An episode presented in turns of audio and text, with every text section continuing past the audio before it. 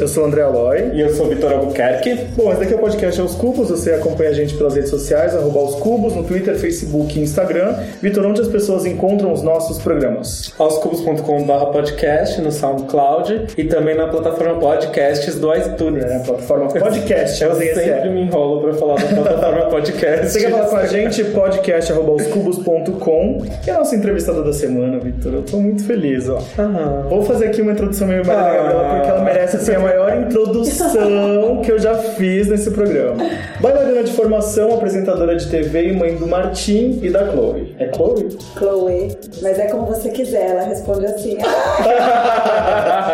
Atributos são muitos dessa querida que está aqui hoje. Eu poderia ficar falando horas aqui sobre como eu admiro o trabalho dela e como ela ajudou na minha formação musical. E não só na minha, a de muitos adolescentes que na época da MTV esperavam diariamente ela falar fulano de tal é a primeira posição do disco MTV. A primeira vez que eu falei com ela foi nos idos de 2001, quando eu fui visitar a porta da MTV. E ela me ajudou a entrar no estúdio. Ela falou pra assessora de imprensa, você consegue colocar essas pessoas aqui, não sei o que lá... E em algum momento rolou. E eu sou muito grato por isso, porque eu lembro daquele estúdio, ah, que era tão pequenininho, mas a nossa casa era gigantesco, né? Depois, quando eu já tava em redação, eu fal- voltei a falar com ela, mas em outra posição, não de fã, mas de admirador. E eu fui conversar com ela porque ela tava estreando um programa que era o Viva Voz. De lá pra cá, ela se embrenhou no cinema, fez documentário, uma ponta no filme da Velha Egito, fez outro programa né, no GNT, O Cala da Noite. No ano passado, ela criou uma série pro seu canal do YouTube chamado O Nosso Amor a Gente Inventa. Agora ela acaba de estrear na Rádio Eldorado o programa Minha Canção, que vai ao ar toda sexta e domingo às 17 horas. Seja bem-vinda, Sara Oliveira. Ai, que fofo! Gente, eu lembro muito de, de você, sabe por quê? Eu lembro de no dia, eu tava com uma calça jeans, uma blusa azul, e você, moleque, tava bronzeado, não tava? Sim. Eu- Muito caçara. Muito engraçado, eu postei essa foto esses É, dias. Então, você, esses dias você postou? Foi ano passado, acho. É, você postou um dia. É, e, e lembrei do. Eu olhei a foto e a imagem me veio na cabeça, assim. Falei, ai, que Eu e a minha graça. melhor amiga de infância, Mônica. Sim, que legal. Você lembra o nome da assessora? Acho que era Mônica. Era uma japonesa. Assessora da Ente? Da MTV na época. Gente, eu lembro de você, não lembro dela. que gafe, não lembro. Choices. Eu tenho até hoje esse crachazinho que falava assim, MTV Brasil, seja bem-vindo. A gente, eu sempre colocava as pessoas pra dentro pra assistir o disco, porque, principalmente os que falavam pra mim que queriam estudar, acho que você deve ter falado isso. Ah, Eu eu, quero que estudar rádio TV.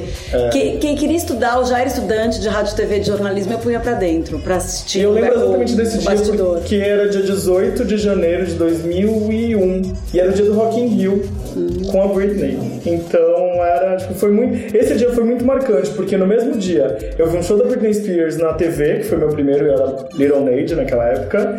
E Era, era, não é mais hoje em dia. Ah, eu gosto. Adoro apagar de que não é mais fã. Amigo, eu já não tenho um fansite de Britney Spears como naquela época. Ah, né? não tem porque não dá tempo. né?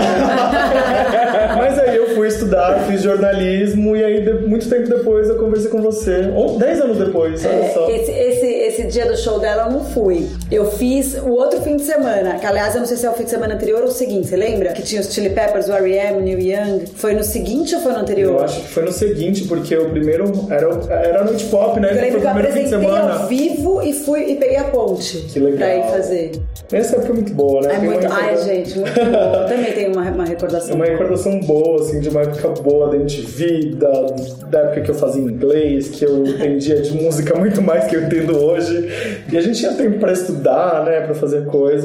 Bom, e é isso, eu fico muito feliz de receber você aqui, porque... Obrigada, menina. Bom, a gente tem uma história juntos aí. Bom, depois dessa declaração, Ah, declaração né? de amor, né? Vamos fazer aqui uma... Vamos rodar a vinheta, que eu já tô Vamos, até a com gente já vergonha. volta. As pessoas falam que a gente tem que fazer a declaração só no final, mas eu não tenho como. Sala. Adoro. Deixa eu rodar a vinheta, a gente já volta.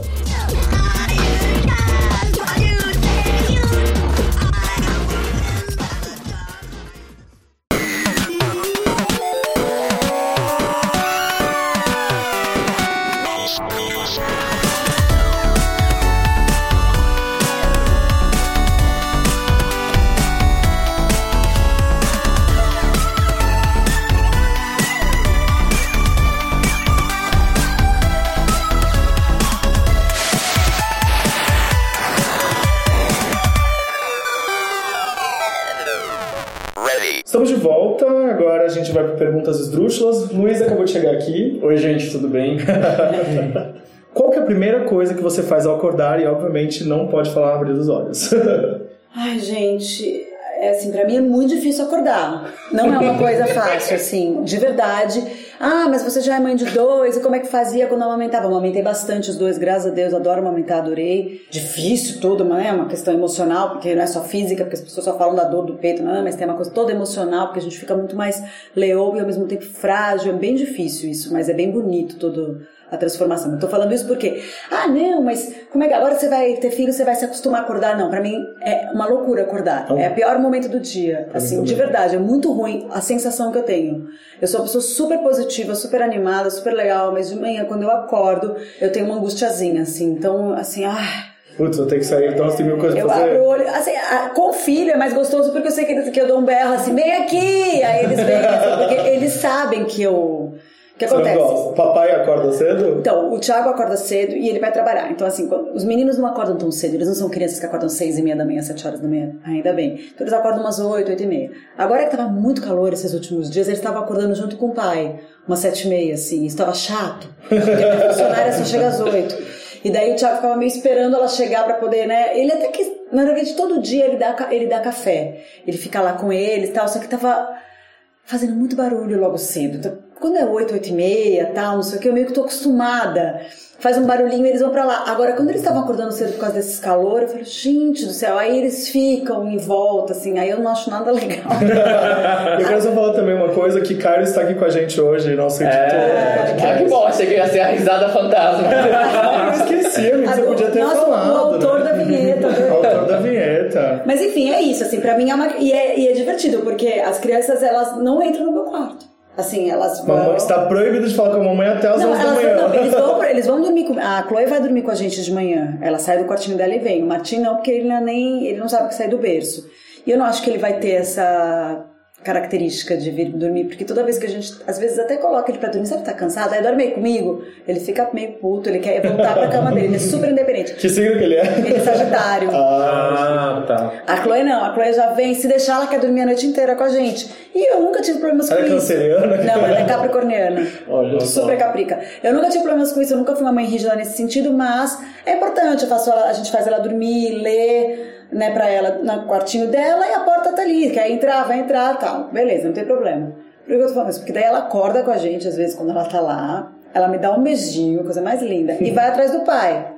Ela nunca vai me acordar pra falar, mãe, preciso comer alguma coisa, sabe? Eu, consigo, eu acho isso tão um mérito, assim, de você conseguir que os seus filhos entendam a tua realidade, assim. E essa é a minha realidade, é meu relógio biológico, entendeu? Assim, eu não tenho condição de acordar cedo. Então, o que, que eu tenho é, ou a minha mãe ali que me ajuda, ou a minha funcionária que, que tá lá sempre chega às 8 da manhã, ou meu marido, mas por que, que a gente tá falando isso? Que é aquela coisa que você faz ao acordar. Ah, você vê, é toda uma questão pra eu acordar. É tão, é tão difícil acordar. Primeira coisa que eu faço é, é gritar pelo nome das crianças. Pra falar, mamãe acordou! Aí eles vêm. e isso já é o quê? 11 Mas? No, não, 9 e meia. Qual a idade dos dois? 1 e 8. O Martim tem 1 ano e 8 meses e a Chloe tem 4 anos. Uhum. 4 e 8 meses, é certinho, 3 anos de diferença. E aí eu fiquei curioso pra saber a rotina de dormir. Você falou que às vezes eles dormem com, eles dormem com você. Não, então, aí eu, a gente põe pra dormir, por exemplo, agora eu tô dando essa entrevista pra vocês, eles estão com, com o pai. E daí, quando eu chegar, provavelmente umas 9 e meia, 10 horas, eles já estão dormindo, porque eles dormem umas 9, 9 e meia. E ela vem pra cama normalmente 4 da manhã, 5 da manhã. Antigamente ela vinha umas duas quando ela era mais novinha, eu ainda nem tinha dormido, entendeu? Aí ela aparecia assim no quarto, mãe, aí eu ainda tava acordada. Quando eu tava gravando Calada da Noite, que foi entre 2005 e 2006. Não, não foi 2004, 2015. Ah, louca, ai gente. eu falei, gente, mas peraí, que conta é essa? Quando eu tava gravando Cala da Noite entre 2015 e 2016, tava grávida e tal. É, eu chegava às 5 da manhã, que eu sempre pedi pra equipe, falou, ó, gente, a gente vai gravar, é o programa que eu criei, inventei por causa dos notívagos, mas antes de amanhecer eu tô em casa, porque tenho pavor de ver amanhecer. Então eu chegava em casa umas 5 da manhã, e, e daí, às vezes a Chloe já tava lá, às vezes ela tava vindo, assim, aí ela me encontrava, e é muito interessante, porque eu gravava, tipo, umas três vezes por semana, era bem puxado, 12 horas por, por diária, assim, E quando eu chegava, parecia que ela sabia que eu tava chegando. Criança é uma coisa maravilhosa. Que legal. Eu entrava na sala, minha, minha casa é grandona, então ela não, precisava nem, não dava nem pra ela ouvir, mas ela sentia. Ela levantava da cama dela e vinha De atrás. repente tem, tá aí explicado esse motivo. É. Por que, que ela acorda nessa hora e vai. Eu acho que tem a ver. Ela sabe que eu sou, sou- que eu sou notívaga. Às vezes ela me pergunta, mamãe, por que, que você não é igual às outras mães que acordam cedo e brincam com as crianças de manhã? Eu falo que a mamãe, cada um tem a sua mamãe. Certo? Não, é verdade. Essa é a sua mamãe. A mamãe é assim. A mamãe, ela trabalha à noite. Ela, Ai, mas você devia trabalhar de sol. Ela não fala de dia. De sol. Pra, enquanto eu tô na escola. Pra noite você tá comigo. Então, por isso que até esse horário das oito é bom, porque eu já fiquei, já dei jantar, já fiquei aí, eu vou fazer minhas coisas, entendeu? Que legal. Bom, mais uma vez, agradecer que você tá aqui. você lembra qual era o número que as pessoas tinham que ligar para pedir sua, sua música, Peraí, seu clipe? telefone- eu ia falar o telefone da minha casa, louca, peraí. Não faça isso. Foi na roda. Quer? Ai, fala o começo, peraí. 5180. Ah, é, é 5180 3333. Olha, Ah. acertou. Você sabe o significado de acererê, ra, derê, da letra do Ruge? Mas por que, que voltaram a falar isso agora? Porque elas, elas simplesmente que resolveram. no Twitter? Ah, é que elas vão fazer um perguntaram show. no Twitter esse significado. Ignorada. A pergunta voltou! Você não escapou dessa O pergunta. revival é completo. Elas voltam pra fazer show, todas as perguntas voltam. Exato. E o mais bizarro é que essa explicação já tinha rolado. Já? Acho que ano Em passado. 2015, em explicaram- 2015, o BuzzFeed fez um post falando Ai, eu adoro e, vídeo. e aí foi isso. Eu posso falar uma coisa sobre isso? Claro, isso tá velho. na Wikipédia há anos. Pois Eu é. não sei como é que as pessoas reviveram essa Eu acho que informação. é por isso, porque você nunca foi. Você nunca fica pensando assim, ah, nossa, do que que fala aquela música? Qual que é o resumo daquela música? Enfim. E na verdade a resposta é que é uma música, vem. A música é de, de 79, do trio Sugar Hill Gang, e é Rapper's Delight. E é uma. É, uma, é um trecho que ele fala. É, Ele fala uma frase em inglês. E aí elas E, resolveram. tipo, é um embromation esse É um acererê, embromation, entendeu? Que é, tipo, É como- versão mais ah, sim. desejada, Entendi. ele- Exato, é como se o Diego tivesse bêbado e cantando errado. Essa é a música. E esse é o significado. Esse é o grande sucesso. E é louco isso, porque eu- nesse dia do. é, eu conheci a música antes, de é, antes do, de estar com o Ruge. Eu tava ouvindo, sei lá, zapeando a TV e eu vi a apresentação de Las Ketchup na TV chilena. É muito louco, assim, porque a, o, a música, obviamente, tem a versão em espanhol e inglês que vem da Las Ketchup, depois o Ruge gravou. E, cara, é muito louco você imaginar que aquele bagulho ia fazer sucesso no Brasil anos depois. É muito estranho isso.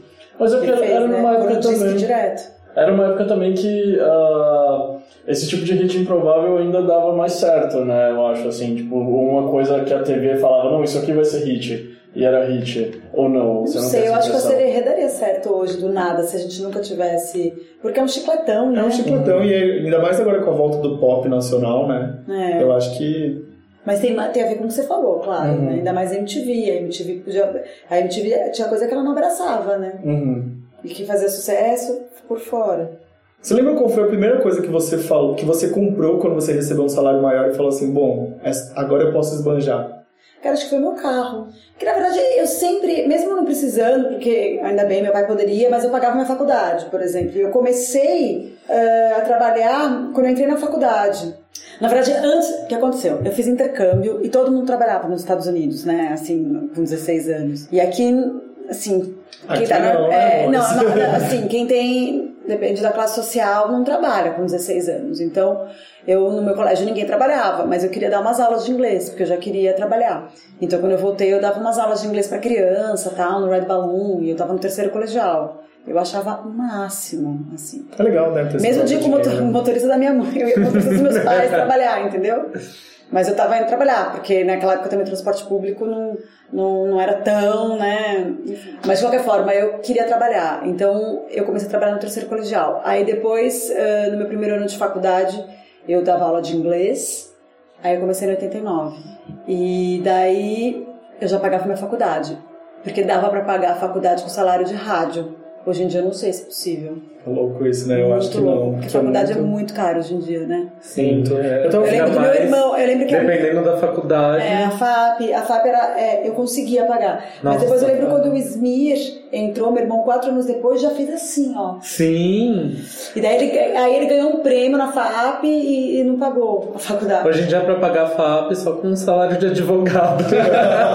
Pra fazer faculdade de jornalismo, gostaria de deixar isso claro. Não, mas é muito triste isso, né? Porque rádio e TV é, um curso ah, que agora tem em várias outras faculdades, né, na verdade. Mas naquela época só tinha bom na USP, mas a USP vivia em greve e na FAP. Mas enfim. É tão difícil falar sobre isso, né? Porque o Brasil é tão complicado. né? Sim, e tem fases também. Mas né? eu comprei um carro. Mas assim, na verdade, de comprar, porque. Vale... Bom, eu viajava, eu sempre viajei muito, porque eu trabalho pra viajar desde então, né? Eu só penso em viajar. Qual foi o último lugar que você viajou? Então eu acho que eu comprei um carro, não é porque eu comprei um carro uau, carro assim, nada disso, era só pra me, me locomover. E, enfim, mas eu gostava de viajar, assim, porque eu fui pra Havaí, é, fui pra uns lugares mais inóspitos, assim. Depois pra Cuba, depois pro Egito, depois pra um monte de lugar. Qual foi, o último, qual foi o último destino que você foi? Aí a gente foi com as crianças pra. A gente fez a Costa Brava. Ficou um mês fora com eles. Meu irmão mora em Barcelona, meu mais novo, meu irmão caçula. E a gente foi lá visitar. A gente fez um road trip pela Costa Brava, Catalunha, delícia. Que delícia. Sim, eu também, eu também estive na, na Europa nessa época. Tava um calor. Calor, calor. Fala pra gente uma comida que você não come de jeito nenhum. Que aí a gente já avisa Ana Maria Braga pra ela Ai. Ai, essas, essas coisas mais, sei lá, bucho, Dobradinho. Buchada, você não come. Eu falei errado, inclusive. né? Buchada, fala. É, não, é. Buchada. Bucho é o, é o É, bucha é a base da buchada, enfim. sarapatel, essas, Essas coisas. coisas não. Mocotó, caldo de mocotó. Não. Ah, o, o, o básico do que as pessoas nunca querem É, eu saber. Giló. É, gosto. Não muito, mas gosto. Depende do jeito que prepara. É, depende do né? jeito que prepara o quiabo, por exemplo, também é meio não. Exato. Coisas gosmentas, resumindo. É, é. Mas eu não sei cozinhar, né, gente? Assim, nada. E é super chato falar isso hoje em dia porque pega mal, né? Antigamente. Ah, será? bem. Ah, eu acho que não pega mal, não. Eu acho que cada um É. tem a sua escolha, entendeu? Se a pessoa não quer cozinhar, por que ela seria Eu não obrigada? tenho interesse nenhum, eu acho que isso que pega mal você nenhum, eu não tenho interesse nenhum, assim, nenhum. Nada, zero. Mamãe, por que você não cozinha? É, a não, e ela super, a Chloe tem um super interesse, e eu instigo isso nela, porque eu acho Ai, importante. A pessoa, se estivesse Uhum. aqui, ia estar me dando uma bronca, Marina, porque a Marina fala uma coisa que é bonita, que é verdade, que a Marina Persson fala. Uhum. As, as crianças têm que aprender a escrever e a cozinhar. E é isso. E eu não tive isso, eu não tenho interesse, e agora, depois de velha, eu não consigo ter esse interesse. Ah, mas se, se, se uma vez a, a Rita Lobo falou pra mim, ah, mas você vai ver, quando você precisar, você vai, eu fico só. Ela tá esperando esse momento. É, Rita, eu vou esperar. Eu olho pra ela e falo, ai, como ela é linda. Só ficou prestando atenção Mas você é bem próximo também de outra chefe, Morena Leite. A More, então, a More, mas a Morena ela é engraçado, a gente é, a gente é muito junta desde menina, assim, ela nunca, nunca falou nada pra mim. A gente não, a gente não fala sobre isso. Aí É um uma tabu. vez ela falou, não, não é nem tabu, ela, ela sabe. Como eu não falo com ela de música, ela nem, nossa, ela não, não entende música, ela só ouve Gil e Caetano e olha lá, ela não, nada. Então o que a gente- quando a gente tá junto são outros assuntos, assim, sabe?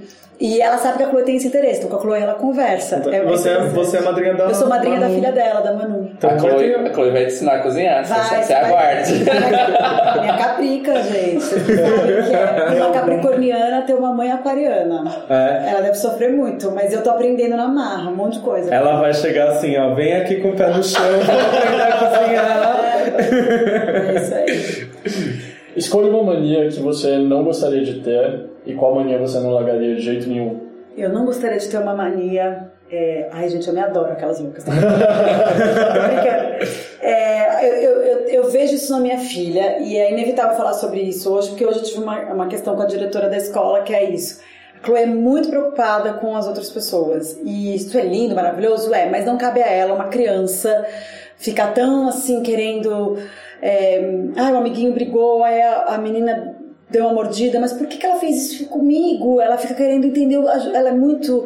Eu não, tô, eu não fiz nada pra ela. E eu falo, filha, você tem que se defender, você tem que falar assim, não faça isso. Ela, mas se eu falar um pouco mais brava, ela vai ficar brava comigo. Eu falo, mas filha, é claro, você tem que falar, você não tem que chegar lá. Não, eu falo com jeitinho. Eu chego lá e falo, olha, não faça isso, quem faz isso é bebê. Eu falo, meu Deus, ela só tem quatro anos. E eu era assim. E isso é sofrido. Eu fiz muito tempo de análise pra conseguir desencanar um pouco, sabe? Assim, e tudo bem, tá tudo bem se a pessoa não gostar, se a pessoa não gostar de você, e, ou ela, entendeu? Ou falar que você não gosta. Eu sempre tive essa dificuldade. Eu e tive eu acho também isso, é. brilhante quem Quem consegue se liga o impor, foda-se, né? assim, É. sabe? Um pouco. Eu acho isso muito interessante. E eu, eu, eu casei com uma pessoa que super se impõe. Não, eu não sou boba. Inclusive, eu pego um bode absurdo. Eu sou bem aquariana nesse sentido. Eu pego um bode. Quando, pe- Um quando bode o ranço eu- se instala, É, né? não, é, é bode, assim, eu corto as relações afetivas, assim, porque eu sou muito afetuosa, então eu corto a relação afetiva, mas eu nunca vou brigar. E às vezes a gente precisa brigar, gente, entendeu?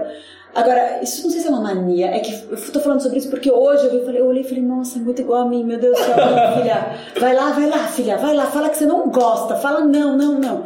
Mas eu queria, eu queria deitar e dormir. Eu acho um luxo quem faz isso. Eu acho um luxo. Acho que a pessoa tá Tô jog- tô citando jogando. Marina Pessoa mais uma vez. A Marina deita e dorme sentada, brother. No camarim da MTV, que é desse tamanho, ela deitava, ela falava, agora eu vou dormir um pouco. E dormia. As pessoas passando pra lá e pra cá pelo camarim, ela tava lá tirando um sono. Isso eu acho- delícia. eu gostaria de ter essa mania, eu acho. Que não é uma mania, ou não sei se é um hábito. É um talento. Eu acho, eu acho que tem a ver com você conseguir se desligar, né? É, e é. que tem tudo a ver com o que eu não queria ter, tá vendo?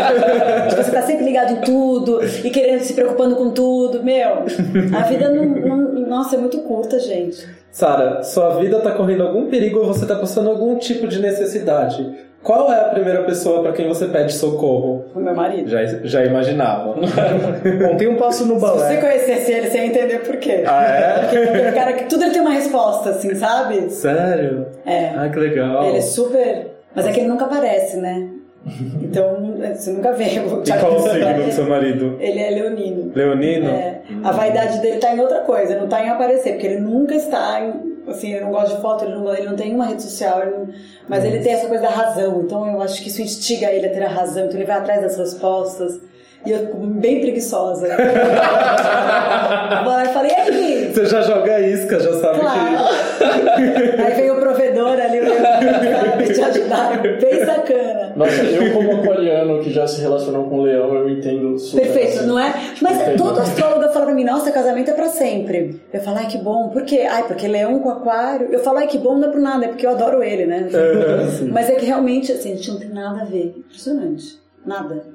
A gente só tem os mesmos gostos musicais e essa coisa de querer ter filho, né? Base, assim, mas o resto. Tem um passo no balé chamado fouette, ou você pode me dizer se é esse mesmo. Ele me lembra um peão da casa própria, sabe? Que você fica girando lá, girando, girando. Dizem que ele é mais Ah, difícil. fouet, é. Tá, Ele é mais ele é mais difícil que a difícil. pirueta. É. Porque ele não é com a perna, ele não faz assim com a perna. Aí não dá pra. Dito isso, eu quero saber por quem ou por qual situação você faria esse passo à perfeição, sei lá, tipo, pela vida de alguém, pelo Ai, amor de tal Os coisa. meus filhos, né? Qualquer coisa por eles. Viro qualquer coisa, paro tudo. Inclusive parei várias vezes. Né? Você já se imaginou com um dom sobrenatural, algum superpoder? Ai, não. Qual era seu poder na, na Mega Liga? Ai, é muito- era muito simbólico, muito bonito. Eu achava, adorava. Porque eu era. Eu sempre fui a mais baixinha, né? A Sim. menorzinha. Mas eu era mais forte. Eu era tipo a Mônica. Ah, é verdade. Então eu tacava, lembra que eu taquei um piano na cabeça da Madonna? Agora que você falou.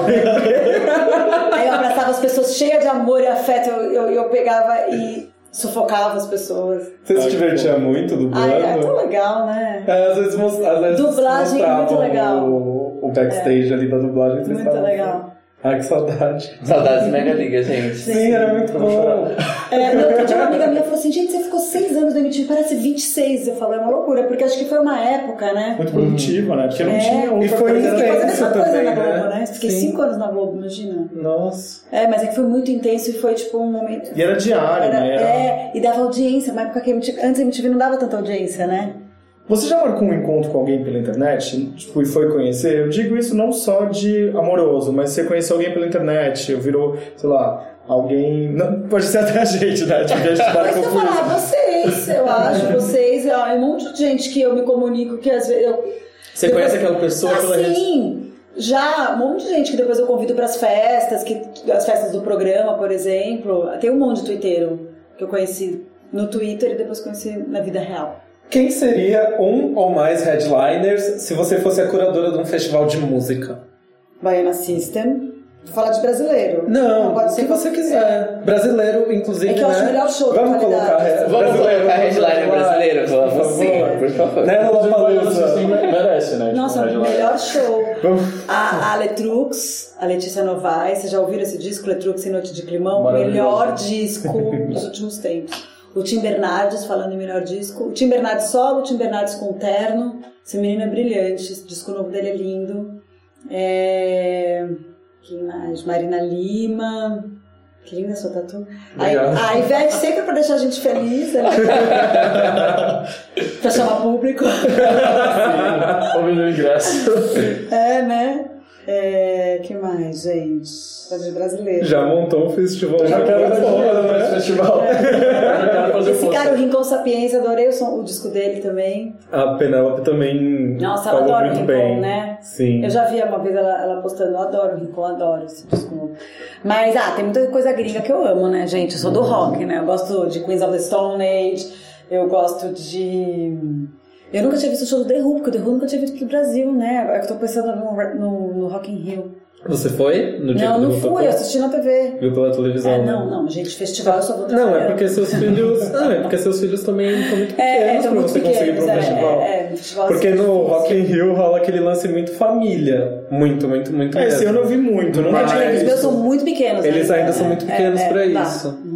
No futuro, acho que eles vão querer ir. Se eles puxarem essa veia musical roqueira. É, eu falei da Cel, que eu ia falar, a Chloe iria no show da Cel, então Cel ia estar no meu... Ah, A Maria Aguilar, a Pitty, a Clama. Que legal. muito bom. Bom, Ela canta todas do, do Tropics. Que legal. onde compra? E qual nome teria esse festival? Ai, gente, que difícil.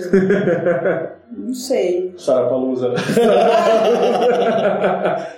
Você é do tipo que fica buscando testes, tipo do BuzzFeed pra fazer? E testar sua personalidade? Não, sou muito aquariana pra isso. Imagina, eu me desligo no meio do negócio. Eu adoro BuzzFeed, assim, morro de rir, mas eu, eu não iria procurar... Não, eu, eu leio até o fim. Eu tô falando me desligo se eu for eu fazer, entendeu? Eu esqueço o que eu tô fazendo. Mas eu tô lendo de uma outra coisa, eu, eu leio.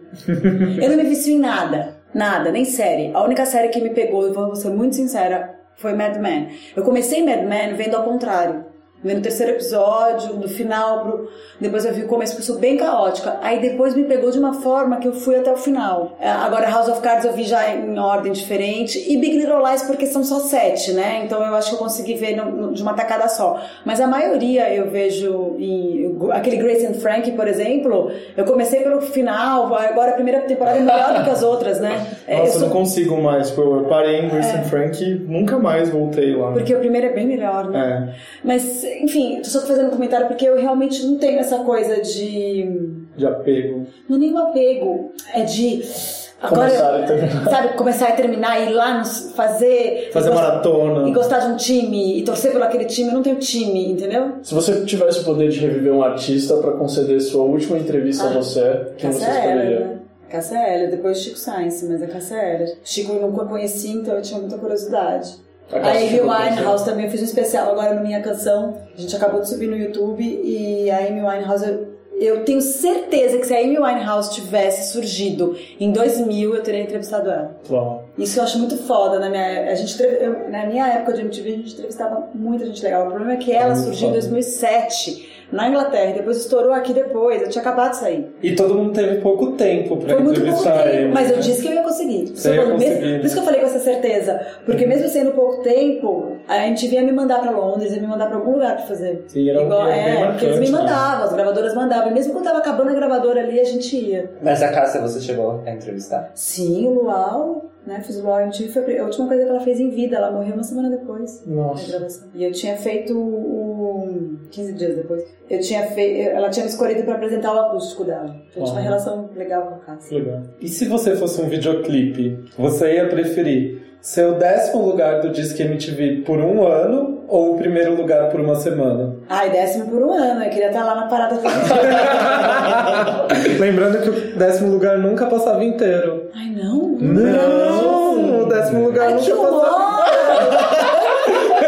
Era só Era, era uma das grandes frustrações. Exato, décimo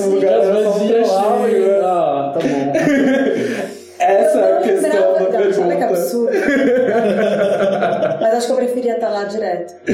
Marcando É, é, território. é, é. Quem quisesse depois ia comprar o CD pra ouvir a música Claro. inteira. Gente tem uma pergunta aqui que a gente sempre faz desde o primeiro programa, que é assim, qual frase você eternizaria em um gif da Gretchen? Adoro.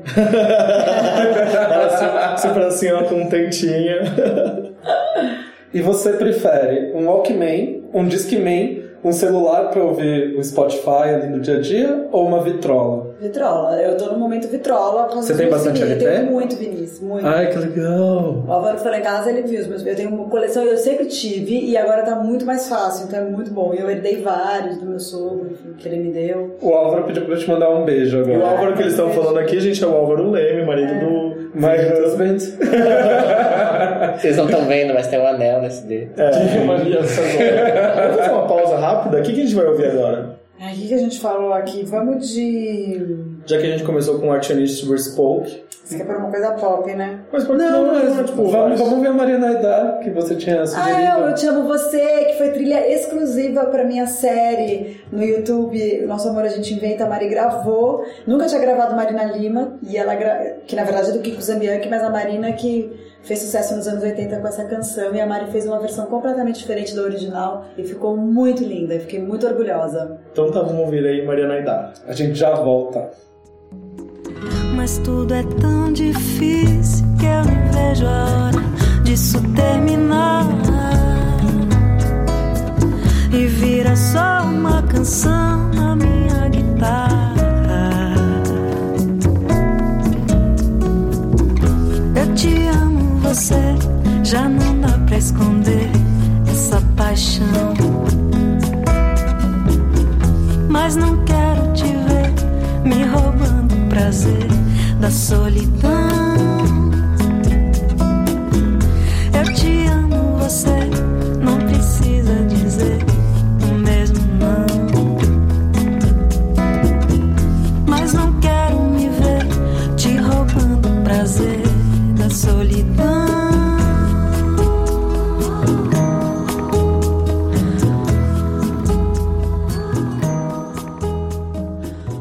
Estamos de volta, agora a gente já tá indo direto pro caderno de perguntas. Sim, você tinha o caderno de perguntas no seu colegial? Hã? Você lembra o que, que era o caderno de perguntas? No colégio, no primário. Como assim, o caderno de ensino médio. perguntas? Tinha um caderno de perguntas, era um caderninho que rodava na sala, que tinha várias perguntas, aí a turma ia respondendo uma pergunta em cada página. folha. aí tinha tipo umas perguntas assim: qual seu nome, qual cidade, de quem você gosta na quinta série B? Acho disso. Ah, você não viveu o caderno de perguntas. Será que era proibido na sua escola?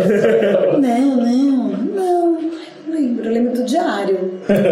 Não, é uma versão pública. Versão- É uma verdade. Pública do diário. um pré-Facebook, assim. Enfim, a gente vai Gente, fazer. vocês são mais novos do que eu, então eu acho que é Mas é mais uma rede de vocês. social, gente. Não, não, já teve convidado É? Mais velho. Da sua idade. da sua faixa etária. Sabe quem falou que lembra do canal de perguntas? Eu, eu lembro agora porque eu editei. A Vanessa? Vanessa Camargo, lembrava. é. Ela, Vocês têm- ela é mais nova do que eu. Ah, sei lá, pouquíssima coisa lá. Ai, gente, eu só lembro de eu estudando muito no colégio São Luís, que era um colégio super difícil. Ó, ninguém tinha tempo pra caderno de perguntas, estudando não. Física pra poder fazer rádio e TV, gente, que absurdo. Por quê, né? Não, você tem que aprender tudo, mas não dá pra, você, pra ser tão difícil assim o vestibular, né? Pois é. Mas eu estudei tanto, eu era tão CDF que eu entrei em primeiro lugar na faculdade. Olha que arraso. Eu fiz FAP. Olha que Não foi a. USP, mas, Mas foi em primeiro lugar. mas foi primeiro Isso que lugar. interessa. Vamos então pro caderno de perguntas? Vamos lá. Nome completo e apelido. Eu me chamo Sara Cristina de Oliveira, sabia? Olha, eu não sabia do Cristina. Também não, lembrava cara. também. Nem... eu não tirei quando eu casei, porque eu, eu nunca gostei de Sara Cristina. E, porque Sara é porque minha bisavó era Sara, a, a avó do meu pai, que era judia, enfim. E Cristina porque meu outro avô queria, que, enfim, sei lá. Aí a minha mãe fez esse nome duplo. Mas eh, eu sempre achei feio, e daí eu ia tirar, porque eu falei, vou casar quando eu casar com o Thiago, que eu já namorava com ele, já morava junto. Então, quando a gente resolveu fazer a balada do casamento, casar no papel, ah, eu falei, vou, vou, vou tirar. Mas daí dá tanto trabalho pra, pra mudar o nome que eu não mudei nem, pus- nem pus o dele. nem nada, porque ai, Tudo burocracia aqui no Brasil, né? Preguiça. Nossa, preguiça. E qual é seu apelido? Cara, eu tenho uma grande amiga que é a Bia Paz de Barros, da Bioca, que trabalha com moda e é minha amiga de infância do colégio, que me chama de Sassa. E por causa dela, muita gente me chama de Sassa. Mas, por exemplo, a Maria Aidar me chama de Sassá. Porque ela já me viu, já viu as minhas amigas, porque ela ficou amiga das minhas amigas, porque eu conheço ela há muitos anos. Eu, Morena, a Mari e tal. É, mas, a maioria, mas eu acho que é Sá. As pessoas me chamam de Sá. É aquela típica coisa Na paulistana. MTV, é, é essa coisa paulistana. Na MTV me chamam de Saritia por causa do Edgar. Saritia eu lembro. É. Então, Saritia. Idade, data de nascimento e signo. É 29 de janeiro. É. Eu sou do dia 28. Ah, você faz aniversário quase com a minha mãe. Ela é do dia 31 também. É? Só o. Sou aquariano. Clube dos aquarianos, é, né? Clube dos aquarianos, de 79, eu tenho 38. Olha. Qual, tem alguma cor que você odeia? Não. Gente, eu, eu- eu raramente odeio alguma coisa. De verdade, assim. Não tem uma coisa que me incomoda muito, assim. Você faz coreografia no banho, no carro ou pra tudo? Ou você não faz coreografia pra Eu nada? faço coreografia pra tudo. Inclusive, assim, tudo, tudo, ainda mais com as crianças, porque é uma coisa lúdica. Como eu não brinco, não sou uma mãe que brinca, sabe? Assim, vou brincar, eu não tenho essa coisa de inventar brincadeiras tal, não sei o quê. Mas daí eu fico dançando, eu ponho música todo dia, eu faço coreografia brincando, assim.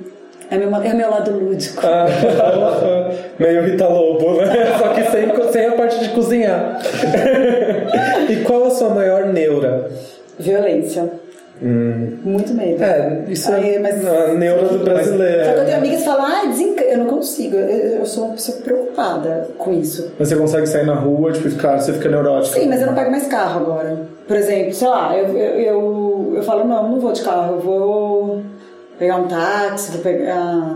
Eu nem pego, nunca peguei Uber, eu sempre peguei táxi. É... Pode. Ah, tá. Não entendi. Porque eu não, não pego Uber porque eu acho que o Uber aqui no Brasil, qualquer um pode alugar um carro e, e- e virar Uber, sabe? Eu acho que tinha que ser mais regula- regularizado e, e eu tenho medo, assim, sei lá. E Das pessoas que vão estar lá. A Cabify dizem que é mais legal, né? Eu É mais legal. vezes. É, pra não- É que agora aplicativos de táxi tem desconto e tal. Não querendo fazer propaganda aqui, né? Mas a Cabify eles fazem uma seleção mais Mas, entendeu? rígida É. dos motoristas. Tem Tem isso. até exame psicológico. É, e é legal. Então, isso é super legal, acho Sim. super importante. Na Europa, por exemplo, a linha de carros da Cabify é deles, é, a frota é própria, o que é legal também. Isso é Aqui no legal, Brasil é. é. é, tipo, Eles estão mais- começando a implantar. Outro dia eu peguei um carro que era adesivado. Que legal, tomara que role isso. A Cabify eu nunca tive problema, é muito bom. Bom, se o governo não tirar, É. Então, mas aí assim, metrô, quando não tá muito cheio, quando tá cheio dá medo mesmo. Sim, Né? não dá, né? Aqui em São é, Paulo. é complicado, assim. No Rio eu acho mais complicado, mas aqui em São Paulo ainda dá uma neurazinha, né? Porque eu sou da noite, eu faço muita coisa à noite. A gente tá falando isso, que as pessoas podem estar ouvindo falando, ai, não, não, não, mas é porque a noite é isso. Então, assim, eu trabalho muito à noite, eu saio muito à noite, eu vou fazer as coisas à noite, então não dá mais pra sair com carro à noite. Às vezes não tem transporte, transporte público à noite, entendeu? É difícil. Não é fácil. Então é, é a minha maior neura atual, assim, de, de todo mundo, eu acho. Mas tem gente que é mais desencanado. Eu, por ser mãe, fico mais encanada. Você tem animal de estimação? Agora não, mas já tive. Você falou de série e tudo mais, mas o que, que você acompanha de série e de programa de TV? O que, que você gosta de, de, de acompanhar, de assistir? Eu adoro série. Adoro. O que eu mais gostei no- nos últimos tempos foi Big Little Lies. Eu achei genial. Mas eu tô. Eu, na verdade, ai, que ainda não é legal, né? Ver a. A da, da menina do, do Mad Men, eu quero muito ver. Handmaid's A Tale. Handmaid's Tale, É incrível. Então, É muito forte, assim, mas é eu já vi incrível. uns trechos, sabe? Assim, eu- mas eu quero assistir. Não recomendo ver fora de ordem essa. É, não, essa você É, tem ordem. é. Vai ficar meio estranho fora de ordem. Essa acho que não dá muito certo. E você gosta de animação, tipo, mais adulta, tipo BoJack Horseman? Então, tem um amigo meu, tem um grande amigo Kim que adora. É... Ai, na verdade, eu vi um documentário do Kurt Cobain, vocês viram? Que eles fazem animação na hora da entrevista dele no, pra Marie Claire, só tem o áudio. Aí, como não tem imagem dele, e ele não dava entrevista, aí eles fizeram uma animação. Como é o nome do foda. documentário? Esse doc, é que também Tá no eu vi nos? Estados Unidos, não, eu vi Não? nos Estados Unidos, não tá ainda, eu acho que. Tá, teve no, teve na, teve é no, naquele do. Teve aqui, aqui teve. Teve no teve, Inedit? Teve. teve. Ah, veio no Inedit, sim, esse Veio no Inedit, é. isso aí. Tem um, tem um documentário dele no Netflix, mas não é esse, né? Não, não é. E animação pra criança? O que você anda assistindo com as crianças? Ai, gente, tem umas brasileiras muito boas. O show da Luna é excelente, assim. O roteiro das ta- Eu dos assisto Catunda é muito bom. E é ótimo, porque a- eu, eu, eu pego a Chloe e as amiguinhas falando, ai. É, ai, a, a- sei lá, abacaxi não tem semente. É, sabe por que que sei lá o que, ela tem uma resposta pra tudo porque ela viu no show da Luna. Eu acho isso genial. E, e gosto muito do show da Luna. Qual mais que é brasileiro que é legal? Tem o Tem Peixe historietas, Nauta, Peixe qual Nauta, que é mais? fofo. Irmão do. Historietas. É, também é muito fofo. Tem umas coisas muito legais brasileiras. Porque, olha, eu posso falar, os caras são so- sobreviventes, viu? Porque Sim, sim. É caro tudo, é difícil. Os caras lá fora eles fazem assim, né? Rapidinho. Aqui é toda uma coisa artesanal. E é legal saber que esse tem um mérito, tem que ser um mérito, né? Porque o, a animação mais assistida do YouTube é brasileira, né? A- como é que chama? A Galinha Pintadinha. É verdade. Meus filhos não pegaram a época da galinha pitadinha, sabia? Porque já é mais pra você. É, parece que era uma febre antes, né? Eles não pegaram. Não, eles sabem quem é a galinha pitadinha, óbvio, mas não tem uma, não é uma coisa assim. Ela pegou mais a pepa. Ah, mas a galinha pintadinha ok, é música de cantiga. É música de cantiga. É, não, mas é bem porque ok. ficava. É, muito repeti- grudento, é muito muito grudento, isso que eu que quis dizer. Agora, O Menino e o Mundo, aquele filme é lindo? Esse eu não vi, que foi, indi- foi indicado, né? É, É. e foi super artesanal. Uau. Kurt Cobain, Montage of Hack é o nome do documentário. Ah, é isso. Olha, dá um Google. Arrasou. Dá um Google arroba. Qual que é a gíria que você mais usa? Gíria, meu. Meu, muito paulistano, né? Ai, Bem meu. paulistano, eu falo meu. Qual o seu restaurante favorito e qual prato você pede? Não vale dizer o que eu pensando. Mas é óbvio que eu vou falar. pra não correr o risco de ser a morena. Por acaso atenção. ouvir esse Não, mas porque é uma comida que eu gosto. Ah, é? É uma comida que eu gosto. E o seu prato favorito? Eu não sou uma pessoa, ó, vou falar uma coisa pra você. Eu não sou uma pessoa, por isso que eu falo que é muito louco essa amizade com a, minha amizade com a Morena. A gente já viajou muito juntas. E ela vai, porque ela vai descobrir, fazer os tours gastronômicos. E eu não sou, gastronômicos. E eu não sou essa pessoa que pensa, ah, então eu vou pra Itália porque eu vou comer isso, eu vou, não sei, vou pra Bali porque eu vou comer. Eu não penso nisso, gente. Eu só penso em conhecer os lugares. E ela já monta esse roteiro E elas você. amam. É. Então eu não, não tenho. Eu sou assim, meu. Sei lá, qualquer coisa que é pra comer, eu sou mais criança, assim, sabe? Mas sempre mais natureba. Eu sempre fui mais natureba. Sempre fui. Eu sou, eu sou da época da marmita, que hoje em dia é super. Todo mundo leva marmita, eu levava. Nossa, agora é cool. né? É, mas eu passava bullying na época, no 89, na MTV. As pessoas falavam na MTV, nossa, você e a Cláudia Raia vi- vivem com marmita. A Marina também fazia um pouco de marmita. Mas sempre tive essa coisa, não, nunca cozinhei, mas sempre me alimentei bem. Mas é um, um paladar um pouco mais tranquilo, não é uma coisa que eu, ah, então o que, que eu vou fazer pro cardápio de hoje? Não tem isso. Lá em casa não tem isso, não tem. Mas por que a gente tá falando isso? Porque Seu restaurante favorito? o Capim Santo e eu gosto muito da. Eles fazem umas coisas com tapioca que eu gosto, não tapioca, é com a, com, Com a massa. com a massa da tapioca, sabe? Sim, inclusive a Morena tem um livro, né? É, Sobre que só é de muito receitas de tapioca. gostoso, muito gostoso. E aí ela tem uns nhoques recheados lá, ai, uma delícia. Aí ela inventa umas coisas, mas também ela inventa muito. Às vezes eu- fui lá outro dia, que ela tava aqui, fui ver minha, minha filhada, e daí chegou. vai me matar. Mas daí chegou, tipo, umas. é, uns afrodisíacos, sei lá. Não, não eram afrodisíacos, eram uns petiscos, tipo, uns experimentos da morena, eu não gosto muito dessas coisas. Aí um peixe gelado, com sorvete de cajá. Eu assim, ai meu, não. Aí eu experimento e falo, nossa, que, que exótico, amor. Mas aí eu vou pro bolinho de tapioca, entendeu? Aí tem os molhos de chutney. Eu nunca pego molho. Eu pego a manteiguinha caseira, sabe? Paladar infantil. Não, você tá louco. Você já levou alguma multa de trânsito e qual foi o motivo? Eu, leva- eu já levei bastante, mas hoje em dia eu não levo mais não. Assim, eu tô dirigindo menos e, e, e tô mais prestando atenção. Eu acho que por conta das regras do trânsito que mudaram bastante, a gente tem que ficar muito atento, né? É, Mas eu sou muito ruim de baliza. Não foi essa a sua pergunta, mas assim, eu sou muito ruim de baliza. Então, é... ah, já, já recebi multa não por velocidade, por... por... E agora tem cada coisa, né? Que você tem que É, ficar coisa pensando, tipo, de fui, passar de um lado pro outro, tanto negócio assim. eu fui viajar esses As dias aí eu esqueci de acender o farol. Eu É. falei, meu Deus, tomara que eu não tome multa, porque tem tanta coisa pra você ficar pensando, né? Ontem no Mais Você, a Ana Maria tava falando disso. Gente, esse é um programa difícil porque é de manhã, né? Então, você fala, é esse negócio do Araújo, eu fiquei sabendo com três semanas de. Diferente. Quando depois ela for no Até o Faustão. encontro pra mim é, é- é cedo.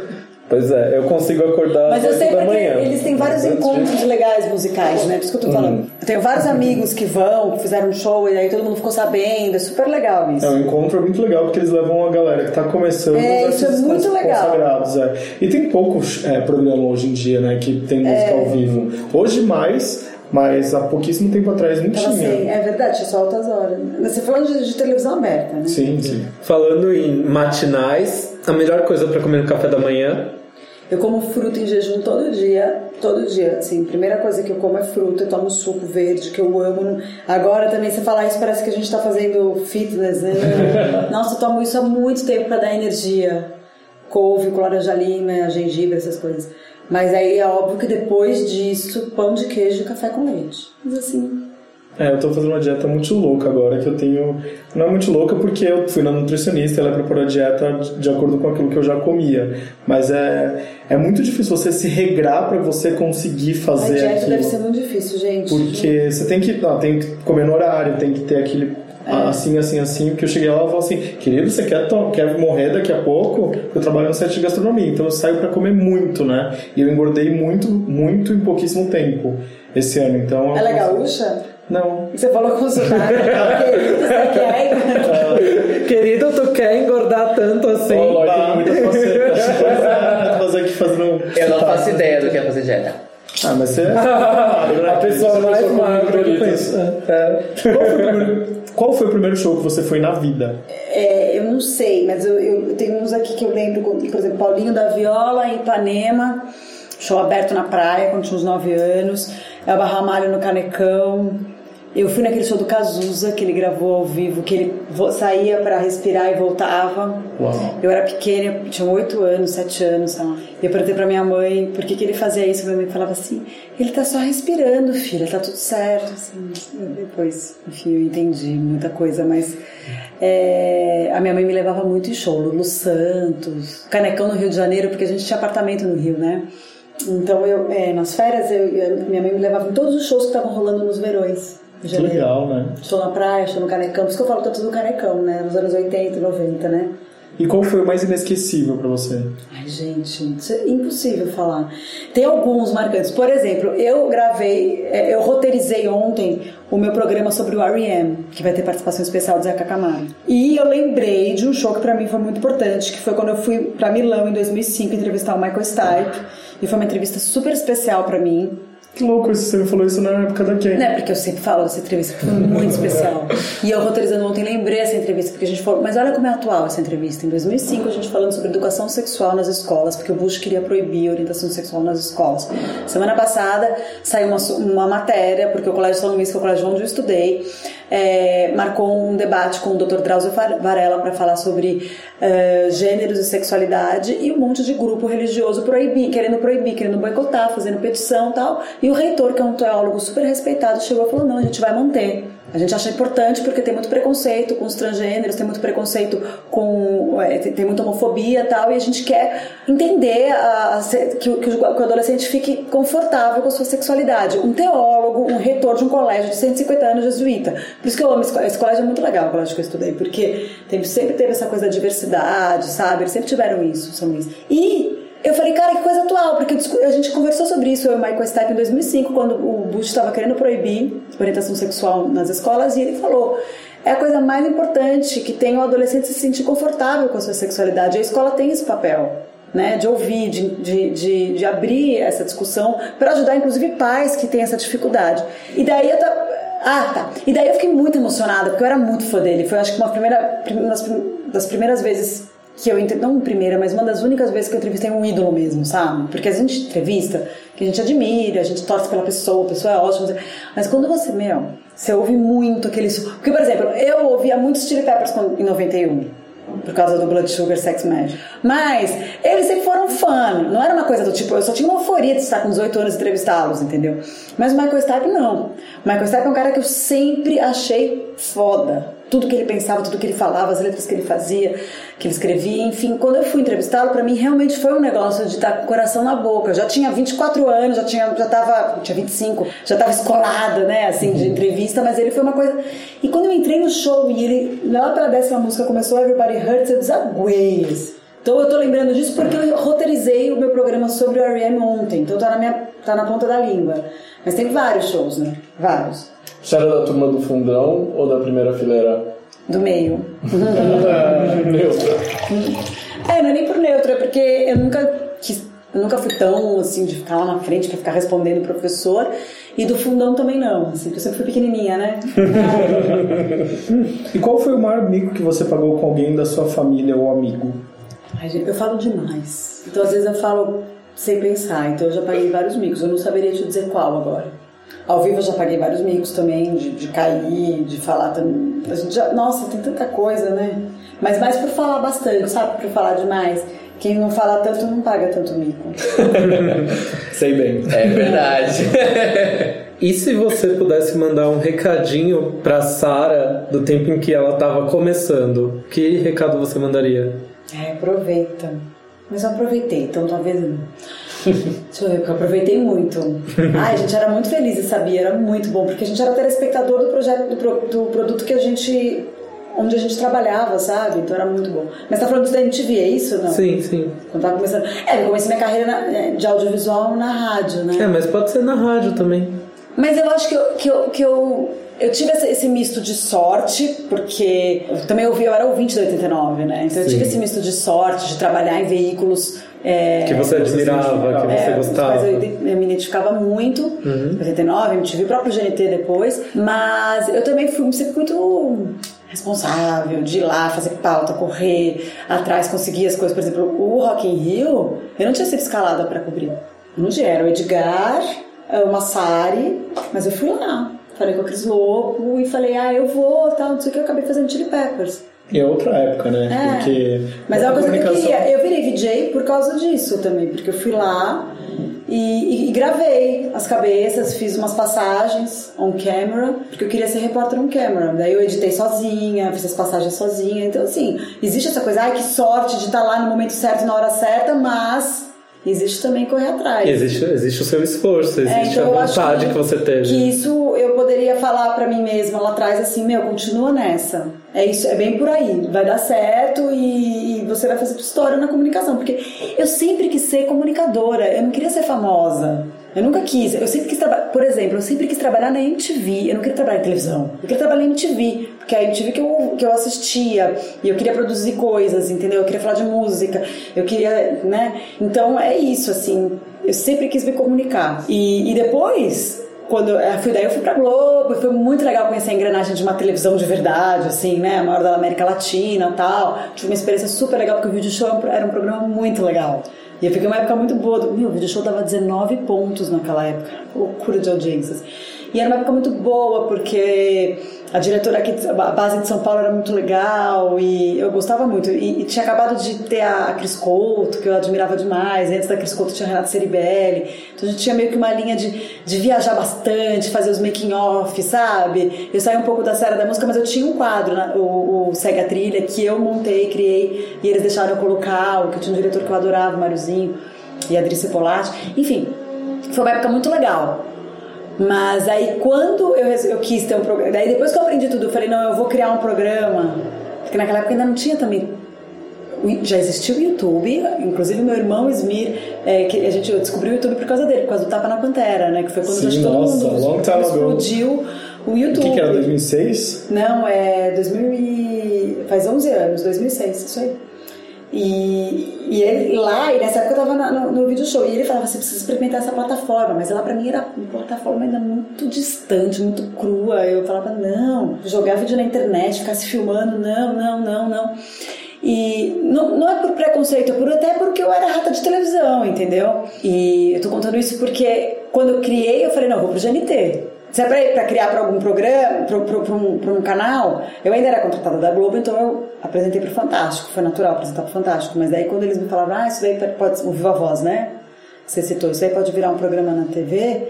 Eu não tive dúvidas. Eu vou numa emissora que eu, que eu Que você se identifica, é né? igual Eldorado agora, né? Quis voltar pra rádio, Eldorado é uma rádio que eu ouço. Tenho uma relação afetiva com 89, mas eu ouço a Eldorado, sabe? Então tem isso, assim, né? Você gosta mais de doces ou de salgados? A gente falou lá de comida. doce. Doce, mas você é tão natureba assim mesmo. Então, mas eu, é, então, mas eu gosto muito de bolo, de bolo de aveia, com não sei o que, gosto muito de chocolate, gosto muito de chocolate. Muito, muito. Tem outra pergunta que é eterna aqui desde o primeiro episódio, que é com qual mega celebridade você trocaria nudes? Tem que ser tipo gente. mega.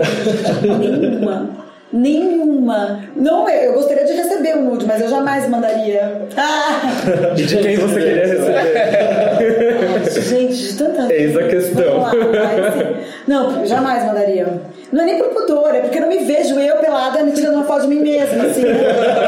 Não tem nem cabimento. Eu me acho linda, acho tudo lindo, tá tudo certo aqui. Aquelas me acho linda. Não, é só pra mostrar que não é isso. Ah, não é, pu- não é pudor, não é isso. É porque eu não me vejo. Assim como eu não. Vocês já me viram fazendo selfie carão? Só zoando, talvez. Nem isso. Não me vejo, tá entendendo? Assim, não, não dá. Pra mim já é uma dificuldade fazer selfie. Eu só faço selfie se tem alguém do meu lado. Sozinha já. Pode ver, pode lá no Instagram. Posso pedir uma pessoa tirar uma foto, aí tem que tirar foto do look, porque tem que falar de da onde da pessoa. Eu falo, eu nunca tiro, pode ver. Gente, eu preciso postar o programa. Peraí, agora que eu lembrei. Tá? Que horas são? Pausa, são 21h39. Deixa eu fazer um post rapidinho, Claro, gente. tá bom. Eu preciso postar, tem Wagner Moura amanhã, não dá pra me postar, Uau, rapidão. Deus. Não, olha lá, tá vendo? Vou postar, vou postar o Wagner e não me postei, que eu tenho que postar na minha campanha que eu fiz do- de moda. Imagina, eu fiz uma campanha de moda. De quem eu gostaria de receber um nude, né? Terminei. aí. Ryan Gosling. Não tem como pensar É o nosso top mind, é o nosso top tem É, top mind, não é? Ele e o Caô. Nossa, eu briguei com uma menina outro dia, gente. Porque uma, uma irmã de uma amiga minha muito cafona. Tava, tava grávida, e ela falou mal do Ryan Gosling. É muito cafona brigar por causa disso. E eu fiquei brava, e meu marido me cutucou na mesa e acontecendo. Eu fiquei muito. Ah, ele tem uma cara, né? Ele é meio cara de, de sujeito. Sabe o que ela falou? Uma menina, eu falei: Ai meu Deus do céu, o que ela tá falando? Você é chata. Por causa do Ryan Gosling. Momentos. Não é, momento. E não é que eu tava grávida da Cleo, eu tava grávida do Martim, do segundo filho. Ou seja, maturidade zero. Né? Eu já briguei Brigar. pelo Ryan Gosling Nossa, também. gente, brigar por causa do Ryan Gosling. Ela foi falar mal do Ryan Gosling na hora errada, né? Nossa, veio falar que ele, ai, você é meio ridículo. Foi ridículo é você. É, ele nossa, meu. Quantos anos você tem? E ainda nessa Mas pegada. assim, claro que se alguém tirasse a foto, deu pelada e mandar pra ele, tudo bem. Eu não faria eu, entendeu? Mas o pro- seu problema não é o nude, seu problema é a selfie. É. eu- eu- É o autorretrato, eu é isso? meio é ridícula a situação, mas se alguém falar, ai, vamos fazer uma foto e mandar pro Ryan Gosling, ah, tudo bem. Entendeu? Ainda falando nisso, com quem você tiraria uma selfie lá, fazendo o carão aqueles, né? Não, não precisa fazer o carão. Uma Exato. selfie legal, uma selfie gostosa. Ai, com a Beyoncé. Gente, sabe que a Beyoncé, a Beyoncé, Beyoncé, sei lá, eu falava Beyoncé, tá? Vocês falam Beyoncé, né? Ah, eu falo Beyoncé também. É. Ela, eu ficava com os Destiny's Child na parada, né? Aham. Quase entrevistei ela. Uau, Olha. Entrevistei a Solange, a Solange, né? Solange é dela. Na época que a gente só ficava assim, ai, como ela é metida, ela acha que é a melhor de todas. É, né? No final das Ela é a melhor. Sabe que eu ouvia antes de conhecer Destiny's Child, que eu sei que também elas eram fãs, mas elas faleceram, aquelas meninas, a Tia, Chelsea. Don't go chasing É, uma, uma delas faleceu, É. a mais A nova. mais nova não foi não, não, não Não. foi no acidente? esse- Não. Não, não, você tá confundido com a Lia. A Lia, que era namorada do Jay-Z na época, que a Beyoncé só é quem é porque a Lia não sobreviveu aquele, Tem uma né? teoria da é conspiração cara? Que muito horror. pesada. Juro, é verdade. Não Porque? Lia lembra de Try Again, que fez o Try filme Again, do é é, O. Cara de um Milhão de Era- Dólares, não é isso? Era o Jet Li. Mas eu amava o Chelsea Jet na minha, na, minha, na minha high school. Quando eu fiz intercâmbio, eu ouvia muito, que eu fui pra dançar balé, né, pra Schoenberg Academy, e eu, eu morei numa casa dessa mulher maravilhosa, que é minha grande amiga até hoje, que é a Cat, e a gente é super conectada, super, nossa, uma das pessoas mais importantes da minha vida. Foi com ela que eu aprendi a palavra feminismo, inclusive eu não sabia nem que existia, porque a gente tinha valores feministas, sempre tive, eu tinha uma mãe, uma mãe maravilhosa, psicanalista, que sempre foi muito interessante nesse sentido, muito batalhadora tal, mas nunca tinha esse rótulo. E lá que eu aprendi porque ela lutar. A Cat morava no Texas, com a Schaffen- a Schaffenberg Academy era em Fort Worth, eu fui morar com a Cat pra poder estudar lá, pra poder dançar com eles. E eu conheci o Matt Damon lá, inclusive, super legal, né? Uau. Aí A Cat, ela trabalhava, é, super rica, tal, não sei o que, ela trabalhava é, voluntariamente, ela tinha uma ONG dela para ajudar as, a- as ticanas, né, que eles chamam de ticanas, que é horrível, né, mas as mexicanas a terem os direitos, os mesmos direitos que as americanas. Então, assim, principalmente é, na, na gestação, as mexicanas não têm o mesmo direito, assim como aqui, né, elas não têm o mesmo direito de é, apoio do governo, né? Então assim, para conseguir anestesia no parto, para conseguir, sabe? Então e ela batalhava pelos direitos das, das mexicanas. E, enfim, foi uma, uma grande experiência, mas a gente ouvia Chelsea, bom, por causa disso.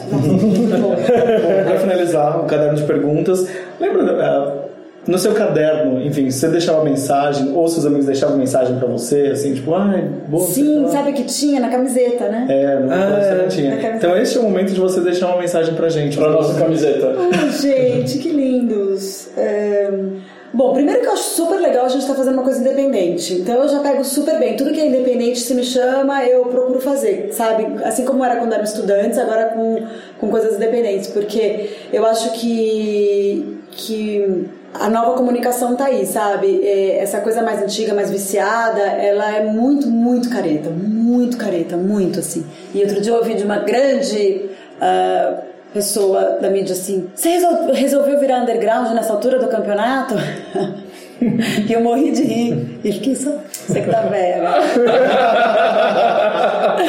Não, mas é isso, porque na verdade assim, as pessoas não entendem que to, é, as novas formas de comunicação, e a gente. E óbvio que eu tenho meu projeto para televisão, mas é óbvio que a, a plataforma da internet está aí, ela é maravilhosa, e os podcasts, né? E, e o YouTube, e, e rádio com, com podcast, sabe? Então é isso, eu acho que as pessoas. Os- As séries estão aí por causa disso, né? Os streamings, enfim. Você mesmo, né, tá fazendo um programa pra rádio, mas coloca o vídeo no YouTube, né? É, é, eu já cheguei falando isso pra eles, ó, a gente vai fazer um compacto, depois eles amaram. É que legal. É muito legal. Eu fico muito feliz de receber você mais uma vez, né? Milésima vez já E quem pro- isso que é legal, quem produz, edita e faz imagem é um, um moleque maravilhoso, que é o Gabriel. Beijos pro Gabriel, porque é um cara, um moleque, entendeu? E ele faz tudo com uma coisa, um capricho, não uma puta equipe, sabe? Isso é muito legal. Mas a gente também consegue fazer coisas de cinema pra, pra web de- com outra linguagem, assim, não com a linguagem mais careta, isso que eu acho legal. Sim, a gente E tá eu caminhando pra um ano já. É, e eu acho muito legal vocês né? estarem fazendo isso. Então, ó, eu tô, só dou parabéns. Muito obrigado. Vamos pro intervalo, então? Qual música do R.E.M. você quer ouvir nesse intervalo? Ai, gente, não vamos de Everybody Hurts porque é muito Não vamos, porque eu vou chorar. Mas é a mais linda de todas, né? Mas eu acho que hum, Man on the Moon é linda ou It's the End of the World as, as We Know It, que é louquíssimo. Eu adoro essa também. É muito louca. Eu volto pela segunda. Eu também volto. The End of the World. Sim. É muito louca, né? Eu adoro aquela letra louca. Não dá pra cantar. Acho que nem ele consegue cantar isso. É o acererê dele. É o Sererê do Michael Stipe, gente. A gente vai pro intervalo, então eu volto rapidamente. Yay! Shake yourself, serve yourself, world serve its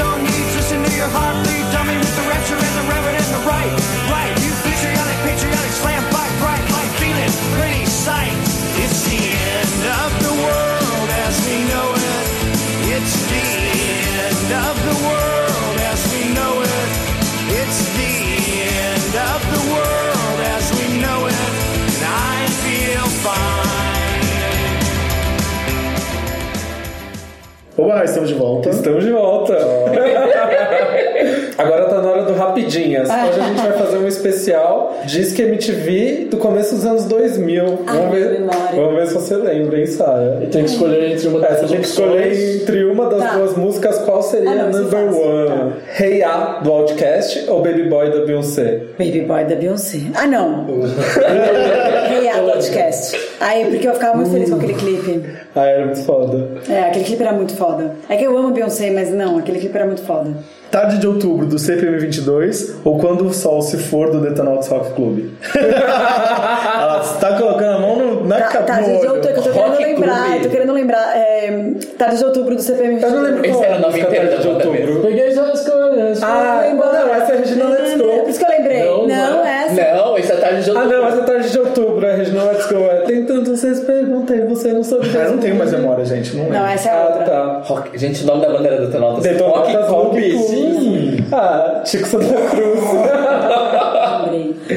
Lembrei, mas eu lembro do CPM. Sim. Seven Nation Army, do White Stripes, ou Like a Stone, do Audioslave? Gente, eu não vou nem. Seven Nation Army. Gente, White Stripes é a melhor. Foi uma banda que eu fiquei tão feliz que estreou no disco, porque eu descobri na época. Porque assim, como eu sempre fui do rock, tinha bandas que vinham que eu gostava. Mas foi uma descoberta ali, junto com vocês, sabe? Junto essa banda, né? Porque era muito pop tudo ali, né? White Stripes é a melhor banda dos últimos tempos. Eu amo, eu queria muito fazer um especial na rádio White Stripes. Eu ainda vou convencer o diretor. E o White Stripes Porque não se- realmente. mas não toca, eu acho, namorado, mas eu preciso convencer ele. Eles Eu realmente penetraram. Jura? Porque eu vou colocar a Pat Smith cantando Smells Like Teen Spirit, porque Nirvana não entra todos, mas entra algumas versões. Uau. Sabe o que que eu já ouvi do All Star no Dourado? Não era uma música deles, é a versão deles de Jolene. Ah, que linda, Jolie. Nossa, essa versão ele. Ai, como ele é, ele é gênio, ele é a melhor coisa que aconteceu nos últimos tempos, Ele é gente. mesmo. E Audioslave eu não sou fã, eu sou fã do Tom Morello, assim, todo o respeito é, pelo. Esse daí vai acabar com a minha imagem. não, eu tenho todo o respeito pelo Chris Cornell, assim, pô, fiquei muito mal, assim, e eu tinha um- uma memória afetiva muito boa, achava puta cantor, não sei o quê. Mas eh, eu sempre fui fã de Rage Against the Machine. Então eu gostava do Audioslave porque tinha o Tom Morello, porque tinha os meninos ali, né? O Brad Wilk e tal. Mas. eh, e tinha o Chris Cornell como super cantor, assim, mas é, é diferente, não sei te explicar. Se você me, me, me pede White Stripes ou Audioslave, eu tenho a memória afetiva com os dois, mas o White Stripes, meu, é o Jack White, cara, eu sou completamente apaixonada pelo Jack White. Você chegou a entrevistar ele? Já, maravilhoso, não falava nada, mas eu amava ele mesmo. Já o Chris Cornell tinha aquela coisa, aquele rockstar energy, sabe? Mas já tinha o Tom Morello ali, que você ia tomar uma depois com ele. Eu nem bebo, mas eu ia lá junto. Ai, muito gente boa, fiquei muito amiga do Tom Morello, gente, vocês não estão entendendo. Falando, não acredito que o Rage Against the Machine é muito, sabe? Eu só queria o Zac de la Rocha ali pra conversar. Gente boa, já conversei com ele também. Já entrevistei. Agora entre músicas da Peach, Máscara ou Equalize? Olha, Máscara é disque. Equalize é uma das minhas preferidas. Mas qual das duas? Equalize. Amo, eu vou equalizar você. Ai, eu amo essa Amo, eu amo a gente. É uma das minhas grandes amigas. Nossa, eu amo. E a gente ficou super junto agora, Ela é depois que ela teve ótima, filha, né? que ela engravidou. E é muito louco, porque, Aniversário dela agora, dia 7. Porque quando estreou Máscara, eu odiava. Eu odiava. Aí eu fui. Nossa, eu adorava. E aí eu fui num show da Peach e eu falei assim, cara, essa é a mina. Olha essa foto que me mandaram. É muito louco, né? Como... E eu tenho o primeiro disco dela autografado por todos da banda, pelo Joe e por ela, por todo mundo. Que pra mim ainda é o melhor deles. Eu tenho Ah, eu, eu gosto. Eu gosto até do, do agridoce, eu É gosto. muito bom. As- as le- a- todas as letras são boas nesse disco. É Ela é uma bom. super compositora Sim, e ela é ela mó é mina foda. girl power, gente. Ela é demais. Quem mais? Vão aí, que eu vou falando enquanto eu mostro pra vocês. Move Your Feet, do Junior Senior, ou Satisfaction, do Benny Benassi? Gente, quem são essas pessoas? Não- Eles estavam no disque? Sim. Eu, eu vou cantar do Junior Senior só pelo Não, meu não. pessoal. Vai, solta a voz.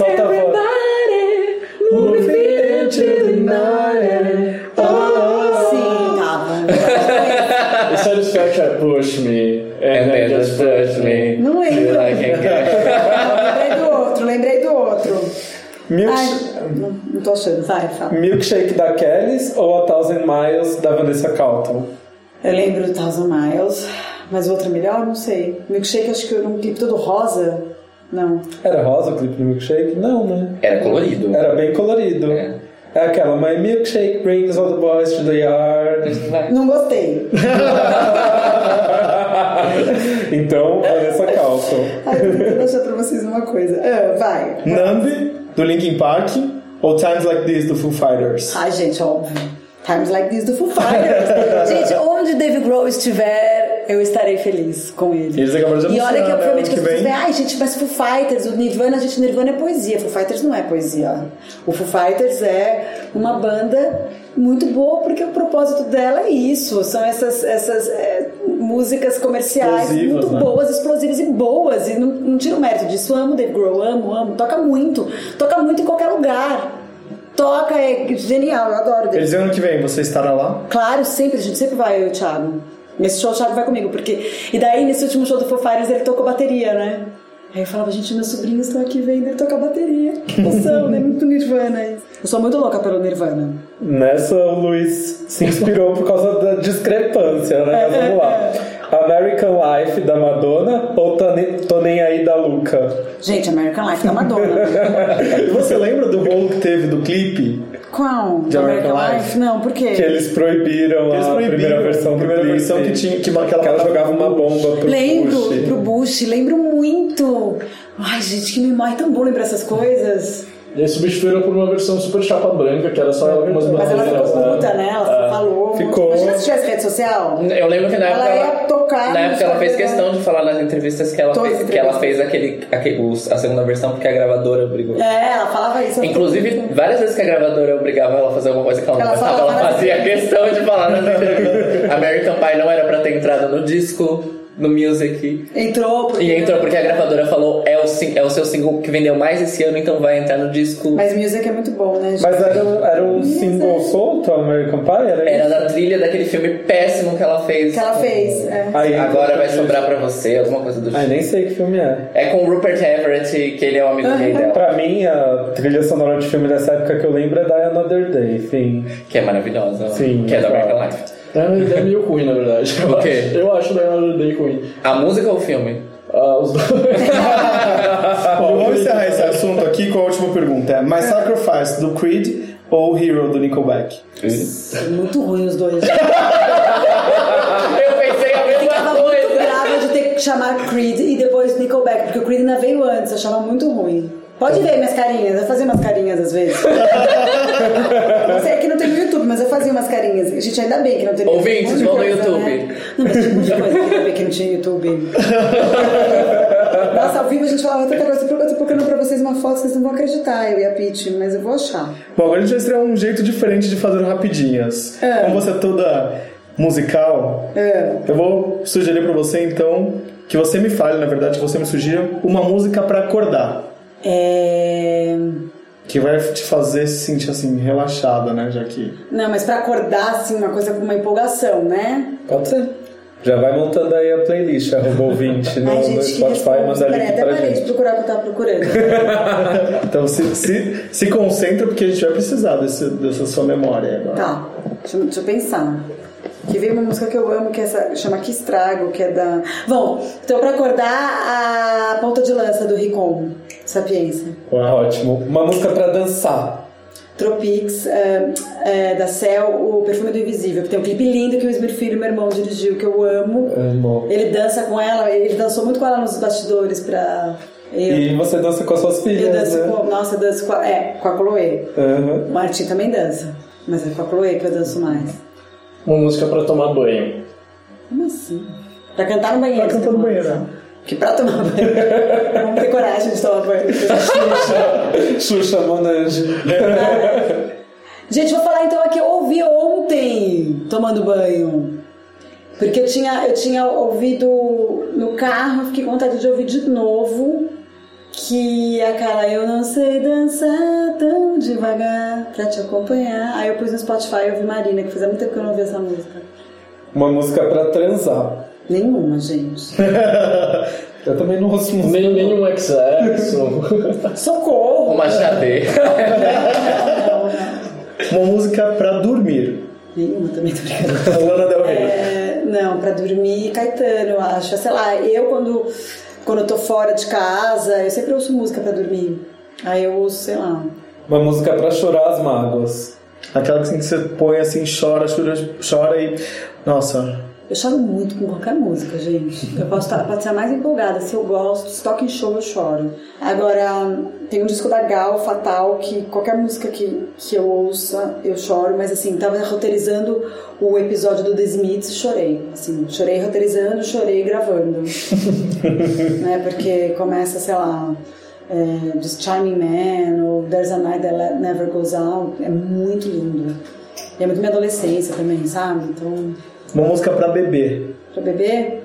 Ai, tem, olha, Beatles, vou falar uma coisa pra vocês. Beatles é muito pra criança. Eu Os filhos inclusive, ouvem tipo, Beatles, mas, Beatles para crianças. mas então por, que, por causa disso, acho que fizeram porque é muito louco, assim. A preferida deles é Help. Eles cantam Help, você, você não sabe, eles cantam Help. Ela bonitinho. canta. And I do appreciate to be around. É uma graça, é uma graça, super lúdico pra eles. Gente, eu preciso falar como esse momento foi fofo. Tá escrito beber aqui no roteiro e a Sara pensou que era pra beber. Mas você não bebe, né, Sara? Bebo, bebo um pouquinho, não tem nem, não adianta nem forjar uma amiga minha falou, ai que picareta. Então, a música pro Pionzinho. Se beber, não dirija, hein? Vamos lá. Ai, gente. Música de chorar, ainda tô nessa de chorar. Eu ouvi o disco novo do Tim Bernardes e eu choro na abertura. Vocês precisam ouvir esse disco, chama Recomeçar. E a abertura é só instrumental e é de cortar. Assim, nossa, é um soco. É, Esse menino é muito talentoso. Mas é, pra tomar um vinhozinho, Nina Simone. Você tá usando a camiseta. Hum, teve cola, o Caio Braga. Uma camiseta maravilhosa da Nina Simone, desenhada no Ai, traço mas você põe do... Puta Spell on You, sei É, lá. desenhada no traço do Charlie Brown, do Até. Goddamn, Mississippi Goddamn, que é mais. Já tem uma coisa. Todo blues, jazz, né? Black music tem uma coisa meio. de, de E vinho. o documentário da Nina. Nossa. É de chorar, né? Assisti de novo agora, por causa do episódio também. Tá lindo, tem Lázaro Ramos. Quando vai ela? O vai ao ar amanhã, de sexta-feira, mas acho que isso ainda não vai ao ar, né? Já vai ter ido, que é o Smith e Wagner Moura. O próximo é o Lázaro e. Na outra sexta, é o Lázaro e a. O programa vai ao ar dia 10 de outubro. 10 de outubro? Just a moment, vamos ver. Que legal falar, né? Ó, a gente tá 28, amanhã é The Smiths Wagner. Então, vai. 29 de setembro foi e Wagner, é, 6 de outubro foi Nina Simone e, e Lázaro Ramos, mas eu vou subir agora.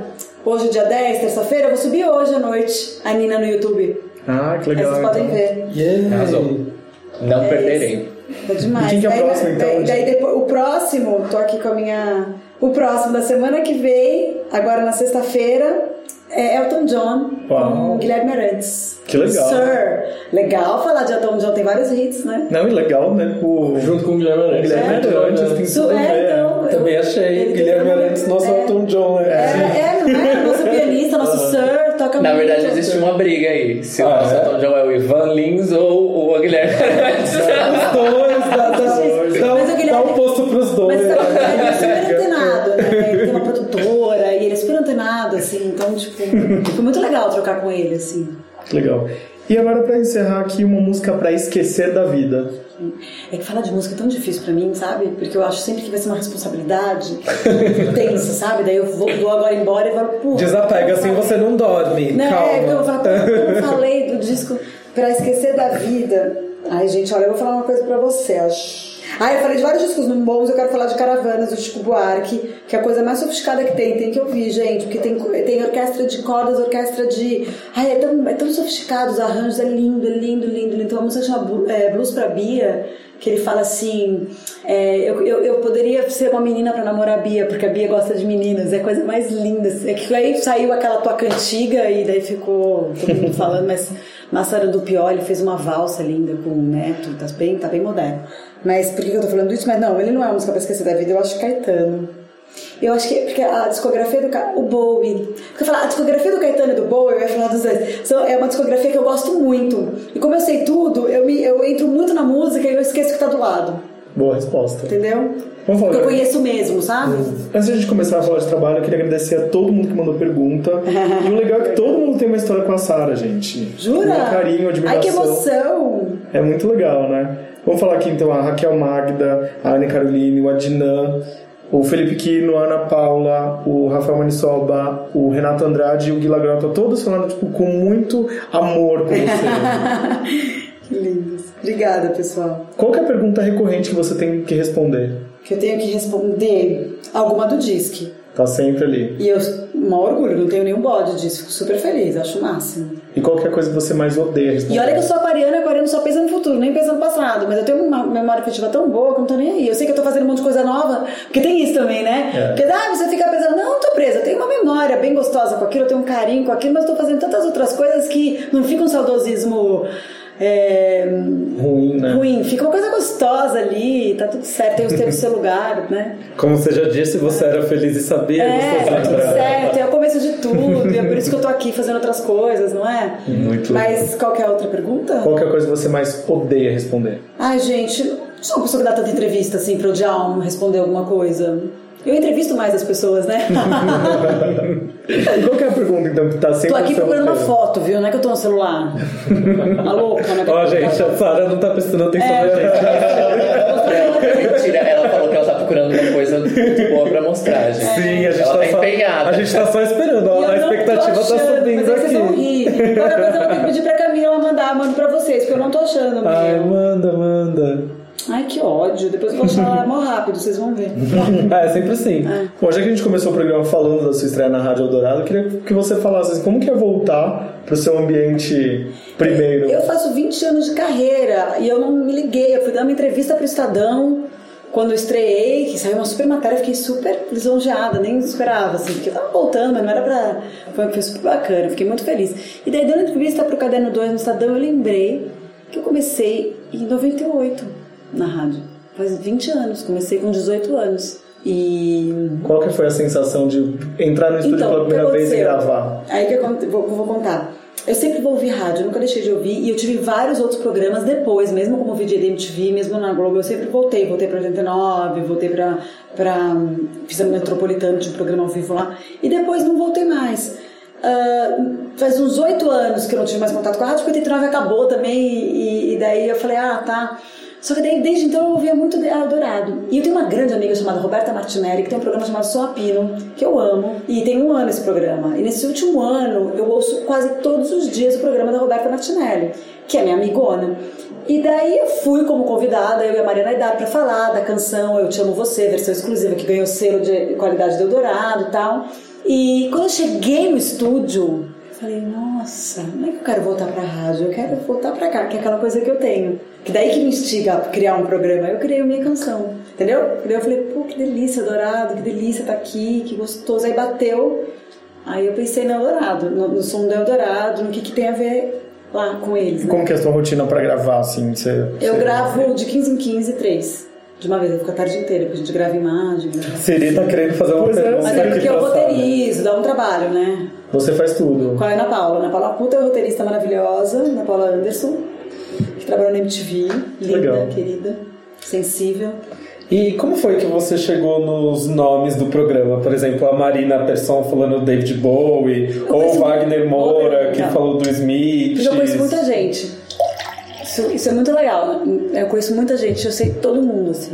E você conhece, não? É, eu Você- conheço, mas eu Você conhece muito, não ainda só de. Ah, conheço a Marina. Você conhece, você sabe que o perfil dela seria falar do David Bowie, né? Por exemplo. Eu te- e, e eu só chamo quem eu gosto, né? Não, o programa é seu. Porque você Não, vai- por isso que eu sei. Por isso que eu sei que o Wagner faz cover de Smiths, ele ama Smiths, eu sei, que eu já conversei muito com ele sobre isso. Eu sei que o Lázaro ama a Nina Simone, porque a Thaís uma vez me falou, e porque ele fala no livro dele, eu sei. Né? Aí, porque a Marina Persson não tem como não pensar nela em Bowie, porque eu e ela somos apaixonados por Bowie, a gente sempre falou isso. Inclusive, que falta fez Marina hoje aqui, Pois é, né? falei tanto dela, hein, Marina? Fala, eu amo a Marina. A cadeira da Marina tá até vazia ali, ó. Mas é que a gente tem uma coisa muito forte, eu, Marina, Casé, Edgar, Didi, é muito respeito, assim, muito amorzinho, sabe? De verdade. Não tive isso com ninguém depois, assim. Que Tem com a né, Roberta amores? hoje, tem com a Roberta hoje, que não trabalha comigo na mesma emissora de- da rádio, mas que a gente tem uma história, porque a gente fez, a gente é jurada do Prêmio Multishow há seis anos, e a gente se adora, mas. E a- essa pergunta a gente recebeu também de algumas pessoas se vai rolar a segunda temporada do Minha Nosso Amor a Gente Ah, do Inventa. nosso, minha canção vai, do Nosso Amor a Gente Inventa, eu tô tentando vender o projeto pra poder fazer. É difícil, né? A gente falou com a com a Fernanda- qualidade. Não, porque ah, eu já consegui algumas coisas, mas daí eles querem enfiar muito no, é, no, no, no conteúdo. Perde, né? Perde o Aí conteúdo. não dá. Aí é legal Aham. vender pra uma outra coisa, entendeu? Mas eu tô com um projeto novo agora que não dá pra falar, gente, infelizmente. Eu tenho que voltar aqui pra Eu falar. volto, é muito bonito também. Que legal. Modéstia Pra à parte, TV. bom, mas é bem emocionante pro ano que vem. Pra TV? Não, pra... não sabe a plataforma Então, ainda. eu ainda não sei a plataforma, mas eu acho que eu vou começar pela web, porque foi muito legal o Nosso Amor a Gente Inventa. Foi uma experiência muito boa que me trouxe outras coisas, sabe? É legal, Inclusive sei. esse novo projeto me trouxe por causa do Nosso Amor a Gente Inventa. Quem me trouxe foi o Nosso Amor a Gente Inventa. Que legal. E como você... E eu vou aos poucos, Aloy. É, a minha prioridade maior é ser mãe. Que legal isso, né? Então é a, melhor, a coisa mais maravilhosa do mundo pra mim. Então, assim, eu não tenho problema, nunca tive. em, "Ah, Vou engravidar, vou perder trabalho, vou perder. Não tinha, assim. é- o que eu gosto é de fazer os meus projetinhos, criar. Eu tenho um irmão maravilhoso que vai lá na produtora dele com a equipe. Tem uma Vera Egito, que é minha diretora, que eu amo, que é minha grande amiga. maravilhosa. E daí a gente vai lá e a gente cria junto, e a gente mostra, e ela acha isso legal, e vamos fazer assim, vamos formatar. Então, assim, eu tenho uma sorte de ter essas pessoas. Batalhei muito pra ter gente boa do meu lado, gente. Mas, não, porque não é, ai, mas Ai, você nossa, tem seu você- irmão. é. você- Ah, acho que é fácil porque- Eu ajudei, produzi todos, né? Produzi os curtas, fez. A gente é muito parceiro de, de, de formato, de, de coisa. A gente se ajuda muito. Até agora o Festival do Rio, vou trabalhar com ele, eu faço muita coisa com ele. Mas você não tem os amigos pra ajudar, É. tipo, que nem aqui, hoje a gente tá na mesa, Claro, todos é, amigos. vocês são o maior, o maior exemplo disso. Cada um trabalha na sua área, faz o que gosta, não é? Então, pra mim, só dá sentido, só faz sentido se o desejo move. Eu acho que a gente tem que ter desejo pelo que a gente faz. Não importa a área em que a gente esteja, porque é, a vida já é muito difícil, então a gente tem que gostar muito do que tá fazendo. E é meio piegas falar isso, mas é verdade, é o desejo. Mas a comunicação que tá tão difícil também, né? E, fazer. comunica- e é verdade, porque as pessoas não vão pelo desejo, elas vão por grana, elas vão por fama, elas vão pelo ego, porque elas piram. Então, assim, eu nunca pirei com isso, nunca foi a minha, e, e se você me perguntar, eu não preciso, eu posso não virar, não fazer mais nada, se for pra ficar com os meus filhos, eu não vou fazer mais nada. Que é legal que você tava Mas falando aqui eu que o, que o muito- Thiago te ajuda também muito nisso, né? Ah, é, não. Sem o Thiago eu não estaria fazendo nada. Não estaria aqui hoje. É, ele, ele tá lá com as crianças, eu tô aqui, a gente super. Não é nem ajuda, né? Ele é pai, né? Então divide. É, dividir É. as funções, né? É, que é a legal. gente- a gente tem outras ajudas. Mas é isso, é, é porque eu tenho desejo de voltar, de fazer as coisinhas, então eu faço aos poucos. É mais pelo desejo, não pela ansiedade de preciso estar no ar, preciso estar no ar, preciso fazer alguma coisa, preciso fazer um botox, preciso não posso envelhecer. Eu não tenho isso. Não tenho. Legal. Emagreci, amamentando, aí tem que voltar. Isso aqui, é- não, gente. E é tão, não é tão bom ouvir isso de você, porque em 2011, quando a gente conversou, você falava isso, Tia, quero ser mãe, mas eu quero parar as coisas e quero fazer as- tudo ao seu tempo. Quero fazer de um jeito que... Olha, eu já pensava nisso, eu consegui, graças a Sim, Deus. é muito legal é ouvir isso. Você sabe em que pé tá o acervo da antiga MTV? Ai, gente, uma judiação. Ninguém tem. Ninguém sabe como que Ninguém tá. tem esse domínio. Triste, né? Muito triste. Abril não ficou com, com os arquivos? Parece que tem, os rolos estão lá meio mofando, não pode mexer, é uma É coisa com- burocrática. E é muito triste porque aconteceu coisa semelhante com a, com a Manchete, né? Quando a Rede TV comprou e tudo mais, tipo, ficou lá, mofou e tipo, a gente perdeu. Essas duas perguntas eu te fiz naquela época da Ken em 2011 e porque é uma coisa que eu gosto de saber. Como você descobre novas músicas? Como eu descubro novas músicas. E É, o que que você tem então, curtido além eu- do eu- Tim eu- Bernardes? Eu falei do Rincon, falei do Tim, falei da Letrux, né, da Letícia Novaes. Eu adoro ser júri de, de festival, eu sou chamada pra caramba, ainda bem, pra ser júri de festival, pra ser júri do, do até do Prêmio Multishow, porque na verdade o Prêmio Multishow, as partes mais pops, é com é júri popular. O que a gente faz é revelação, é direção de clipe, é que isso me obriga a estar sempre antenada. Então eu nunca deixei de ser. Nos últimos 7, 8 anos, é, eu pesquisava assim, é por causa de trabalho. Então eu levo super a sério, eu vou nos shows. Aí eu conheci o, sei lá, tem o Barro, que tem um disco chamado Miocárdio, um menino do Pernambuco, muito bom, também fechou agora no, auditório do Ibirapuera. Eu infelizmente não pude ir, mas é, o Paulo Miklos, que participou do podcast de vocês, fez um disco lindo, com várias participações especiais. Sim, foi muito incrível, né? Tipo, ele... Que vivência, né, É, cara? é, é. Então tem isso, e daí eu adoro, porque daí eu, por causa de trabalho, sabe? E aí você vai, tipo, quando, quando você recebe as filipetas lá de, ai, tipo, artista revelação, você já tem... pesquisando, é. Aí eu vejo que quando tem show, tem uma menina ótima que chama Luísa Lin também. Lian. É Luísa Lian. Luísa. Diana, ela também já veio. Ela foi é. uma das primeiras convidadas do terceiro A Luísa episódio. tem uma voz. Eu amo muito. Agora, as Bahia e a cozinha mineira com bicha. Tô agora... Ai, gente, eu ri tanto que na CBN a- o cara é mó sério falando, não, porque tá aqui as cozinhas. As, As Bahias as Bahia e a cozinha mineira com um disco novo, segundo disco da carreira, bicha! É muito legal, né? Ah, que a Virgínia e a Sucena, elas são talentosíssimas. Sim, sim, também já vieram aqui e devem voltar em breve. Que bom, vocês arrasam, gente. Ma- é, a, a, falando de Alu e da Mamundia. Mamundia, a Mamundia é ótima. Que o ano passado- Uma coisa meio marina ali, uma assim, É. né? Ah, é muito, muito. E não é também. É e não é, sabe? Assim, É, ela bebe Você dessas fontes. Eu já tinha pensado É. nisso, sim. Ela bebe dessas Mas ela, é de fontes, rock, mas ela era produtora. Não, ela é incrível. Ela era edição do Circo Voador. É, é, eu ia falar produtora. E madrinha desse podcast, né? Que Porque legal, tudo começou. E ela faz tudo, gente, no estúdio. É verdade. Ela é maravilhosa. Ai. Amo Johnny Hooker. Ah, que já esteve aqui também. A Lineker também vocês arrasam. A Lineker tá, tá em débito aqui, mas não quero falar da Lineker. vem pro podcast. A Chloe canta. Ela canta flutua. Ai, que fofa. Ninguém vai poder, poder, poder amar. Ela canta. Eu falo, não, filha, não é ninguém vai poder amar. É o contrário. ninguém vai poder dizer, né? Porque ninguém vai poder querendo dizer como amar. É muito, muito complexa pra ela essa frase ainda, tadinha. Mas a, a Zero ela canta também. É, ai, que legal. É muito louco é ser mãe, né, Sara? Ai, gente, fica. Não, não, o depois. Essa parte pra ela é muito complexa. Deixa eu é, bagunçar você. deixa eu bagunçar você. É, ela canta. A MTV americana está voltando com o TRL, que deu origem ao disco MTV. Como, você, como seria Estaria rica se eu estivesse lá no TRL. Porque os, os, os Do TRL eram muito Carson milionários. Daly, né? Nossa, gente? porra, eles ganhavam muita grana. Era, muito, era um merchan, outro outro gente, eu não posso reclamar, mas porque eu tô nem aí pra grana. Mas, na época do Disque, eu fazia muito merchan, então tinha, né, deu pra fazer um monte de coisa, que hoje em dia eu falo, ah, ainda bem que eu fiz lá, porque agora eu posso priorizar o que eu quero fazer, sabe? Porque eu já era menina. Mas é engraçado, é outro nível, estratosférico. Eu já participei do TRL. Que Uma vez que eu fui pra legal. Nova York. Que legal. E eu, na verdade, eu queria saber, se voltasse agora com o disco MTV, como seria pra você ver isso? Ai, Eu, achar- eu acho tudo legal, se tem uma linguagem legal. Não adianta voltar, te- teria que voltar aos 10, mas com outro tipo de votação, claro, né? Mas também é, é- é o que tá agora, né? E até a Pablo, ia até a Pablo, até a Anitta, né? Mas ao mesmo tempo eu acho que entraria a Letícia Novaes com que estrago você fez. Eu acho que entrar, acho que entrar o Terno. E como seria? Esse daí seria, então, se, se Eu vocês acho, chamassem pra que apresentar, seria essa gente, mescla. Eu fui no show do Terno outro dia com o Thiago, nós só- tinha um monte de, tinha um monte de vaga no estacionamento, porque tava todo, só tinha molecada, ninguém dirigia. a gente, tipo, tipo se, se sentiu muito velho. Não, Da próxima vez a gente vem de metrô com a molecada junto, é.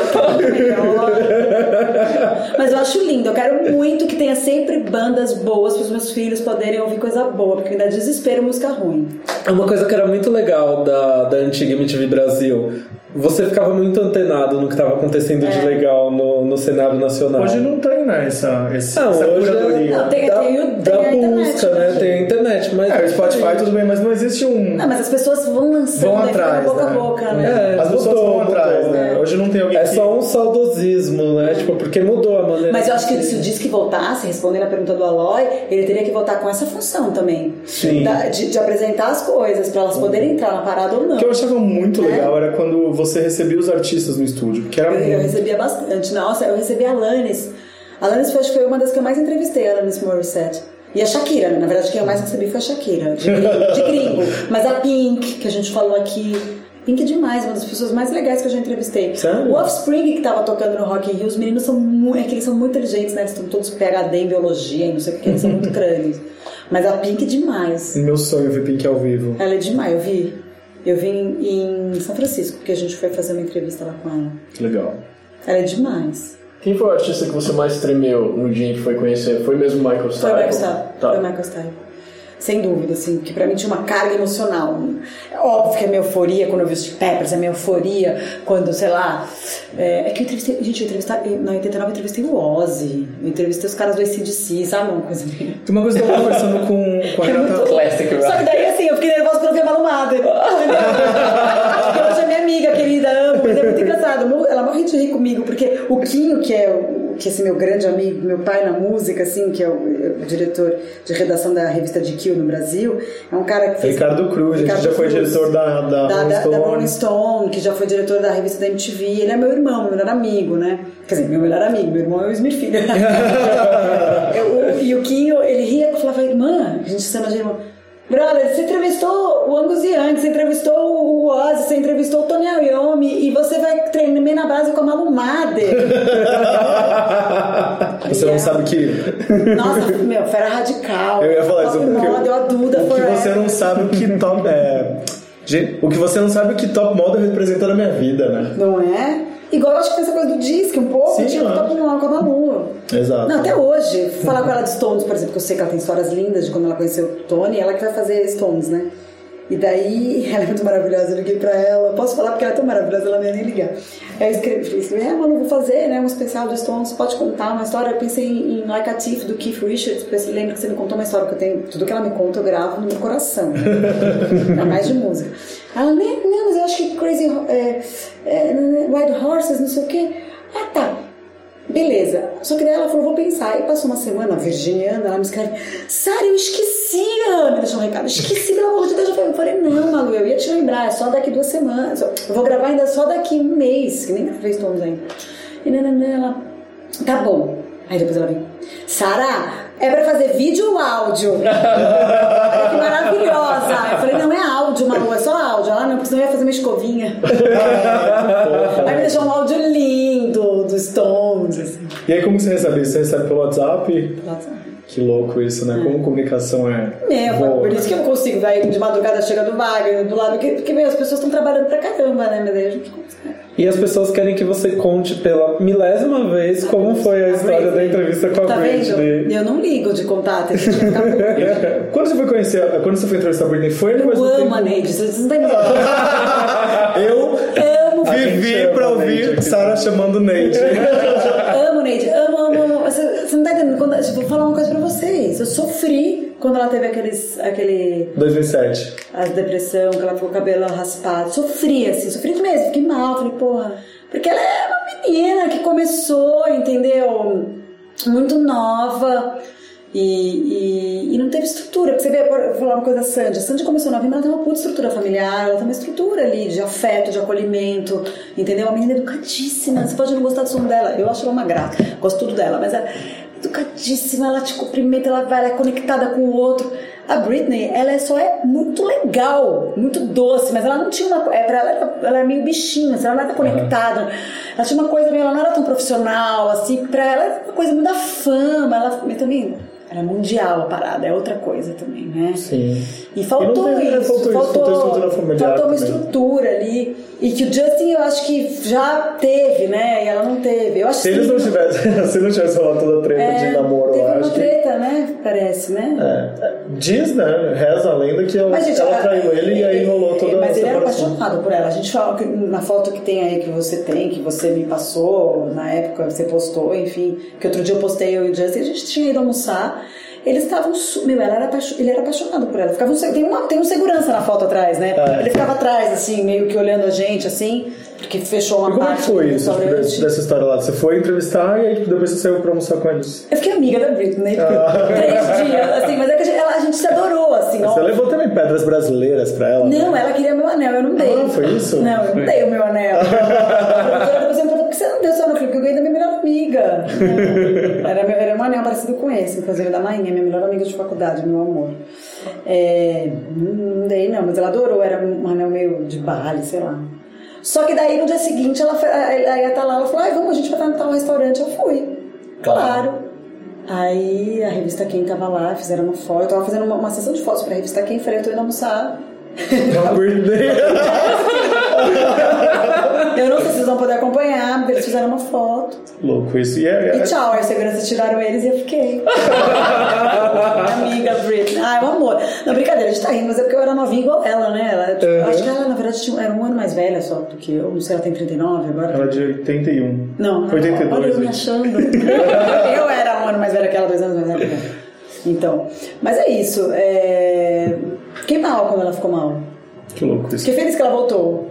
Mas você entrevistou o Justin nessa ela nunca mesma cantou, época? né, gente? Ai, nunca. Mas tudo bem, a gente não tá nem aí pra isso. E aí, nessa- nesse mesmo, nesse mesmo, nesses Já o mesmos Justin. três dias, você, você entrevistou também o Justin? Não. Ele só tava junto por causa. Não, eu não trabalhei com ele, eu só fui amizade. Foram só mais que amigas, Frank. É, não, mas a gente falou bastante de música, foi bem legal. Ele é muito atenado com música, né?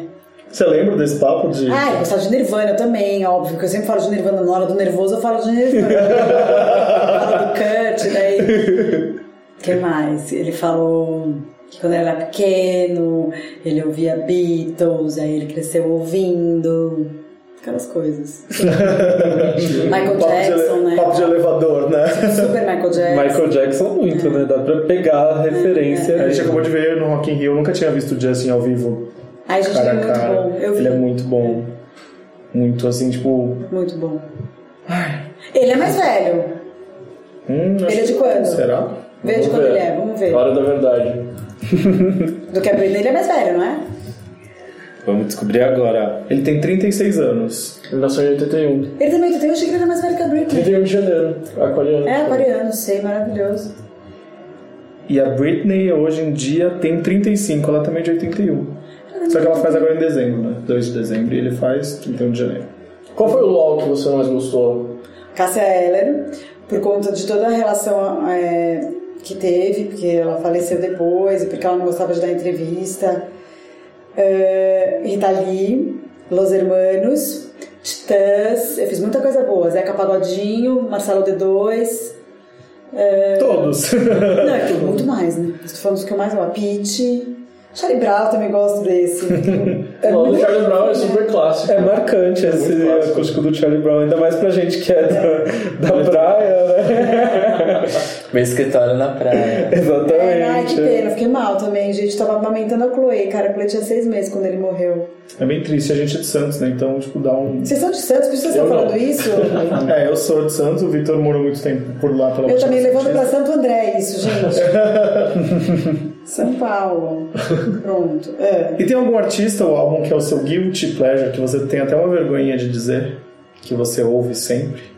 Não tenho vergonha de dizer nada, gente, Não. que eu ouço, só ouço coisa boa. Legal. E aí tem recadinho de fãs, né? A Ana Paula quer dizer assim que você é o maior ídolo dela, tipo, da Adoro. MTV. que o sonho dela era ser VJ e que ela te imitava na frente do espelho. Gente, vocês acham que a Anitta saberia quem eu sou um dia se eu entrevista? se eu, fico pensando nisso, porque acho que ela, ela era muito novinha, né? Ela era um bebê. Você acha que ela via o disque?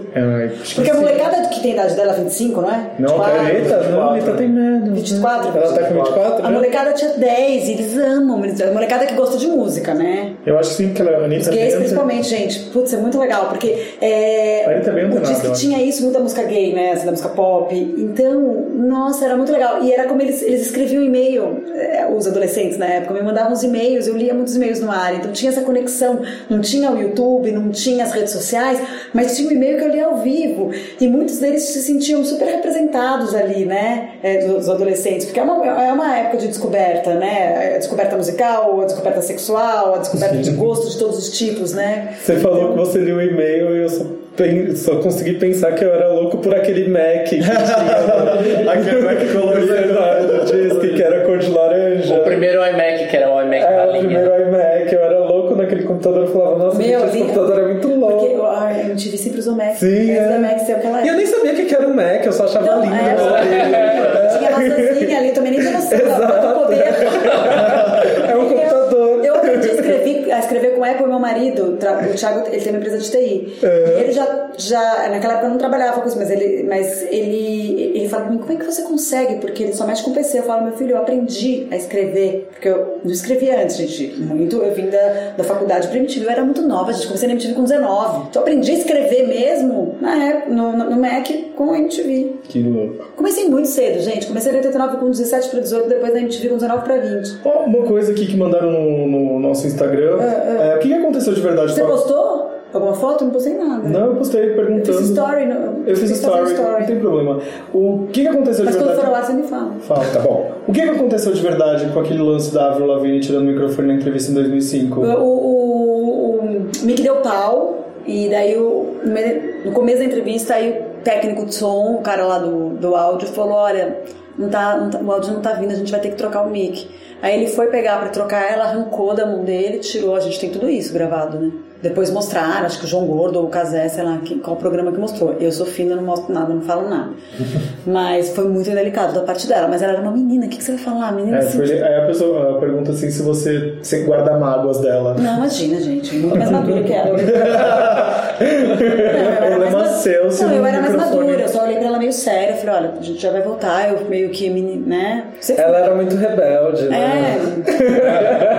É. Scare Girl. É, Agora, eu... Tem alguma outra treta de- dessas de pessoas que você entrevistou e passou perrengue? John Bon Jovi mandou eu ir a merda. Ah, é. Uma vez quando eu entrevistei o. Fuck ele falou pra mim. Nossa, que meigo. quando eu entrevistei o guitarrista do Simple Plan, ele, ele tava desligando assim, ele falou: pior entrevista da minha vida. Ai, mas quem é o guitarrista É, do tipo, querido, amor? porque eu fiquei a entrevista toda, porque ele- eles vinham pro SW e eu ficava, cara, tipo, vocês não tem nada, tipo, vocês não gostam nada, tipo, de meio ambiente, o que vocês estão fazendo aqui, sabe? E aí, tipo, foi meio, foi meio grosseiro da minha parte, porque eu tava começando. Bon Jovi. Eu falei, ah, vocês tão- as bandas novas que estão surgindo que fazem um rock menos pretencioso, mais orgânico. absurdo! Absurdo alguém falar. Ele falou, fuck yeah, they are so pretentious, que era The Hives, The, the Strokes, né? Sim. The Vines. Mas também, né, sonho meu que eles eram pretenciosos. pretenciosos. Não, mas eles ficavam soltando pum no meio da entrevista, gente. Os Strokes, ai. Tão imaturos. o Júlio era um gato, né? Mas ele era um Não gato. foi o Bon que cantou a, a Bruna Lombardi numa Sim, sim. Foi, é. Mas parece que ele E ela, e ela deu um. pá. É, ela deu um pá maravilhoso nele, mas parece que ele ficou legal. Né, Tomara. O André, Deve ter levado várias, então. o André Vasco perguntou assim qual foi o melhor estagiário que você teve, Ai, tirando. Ele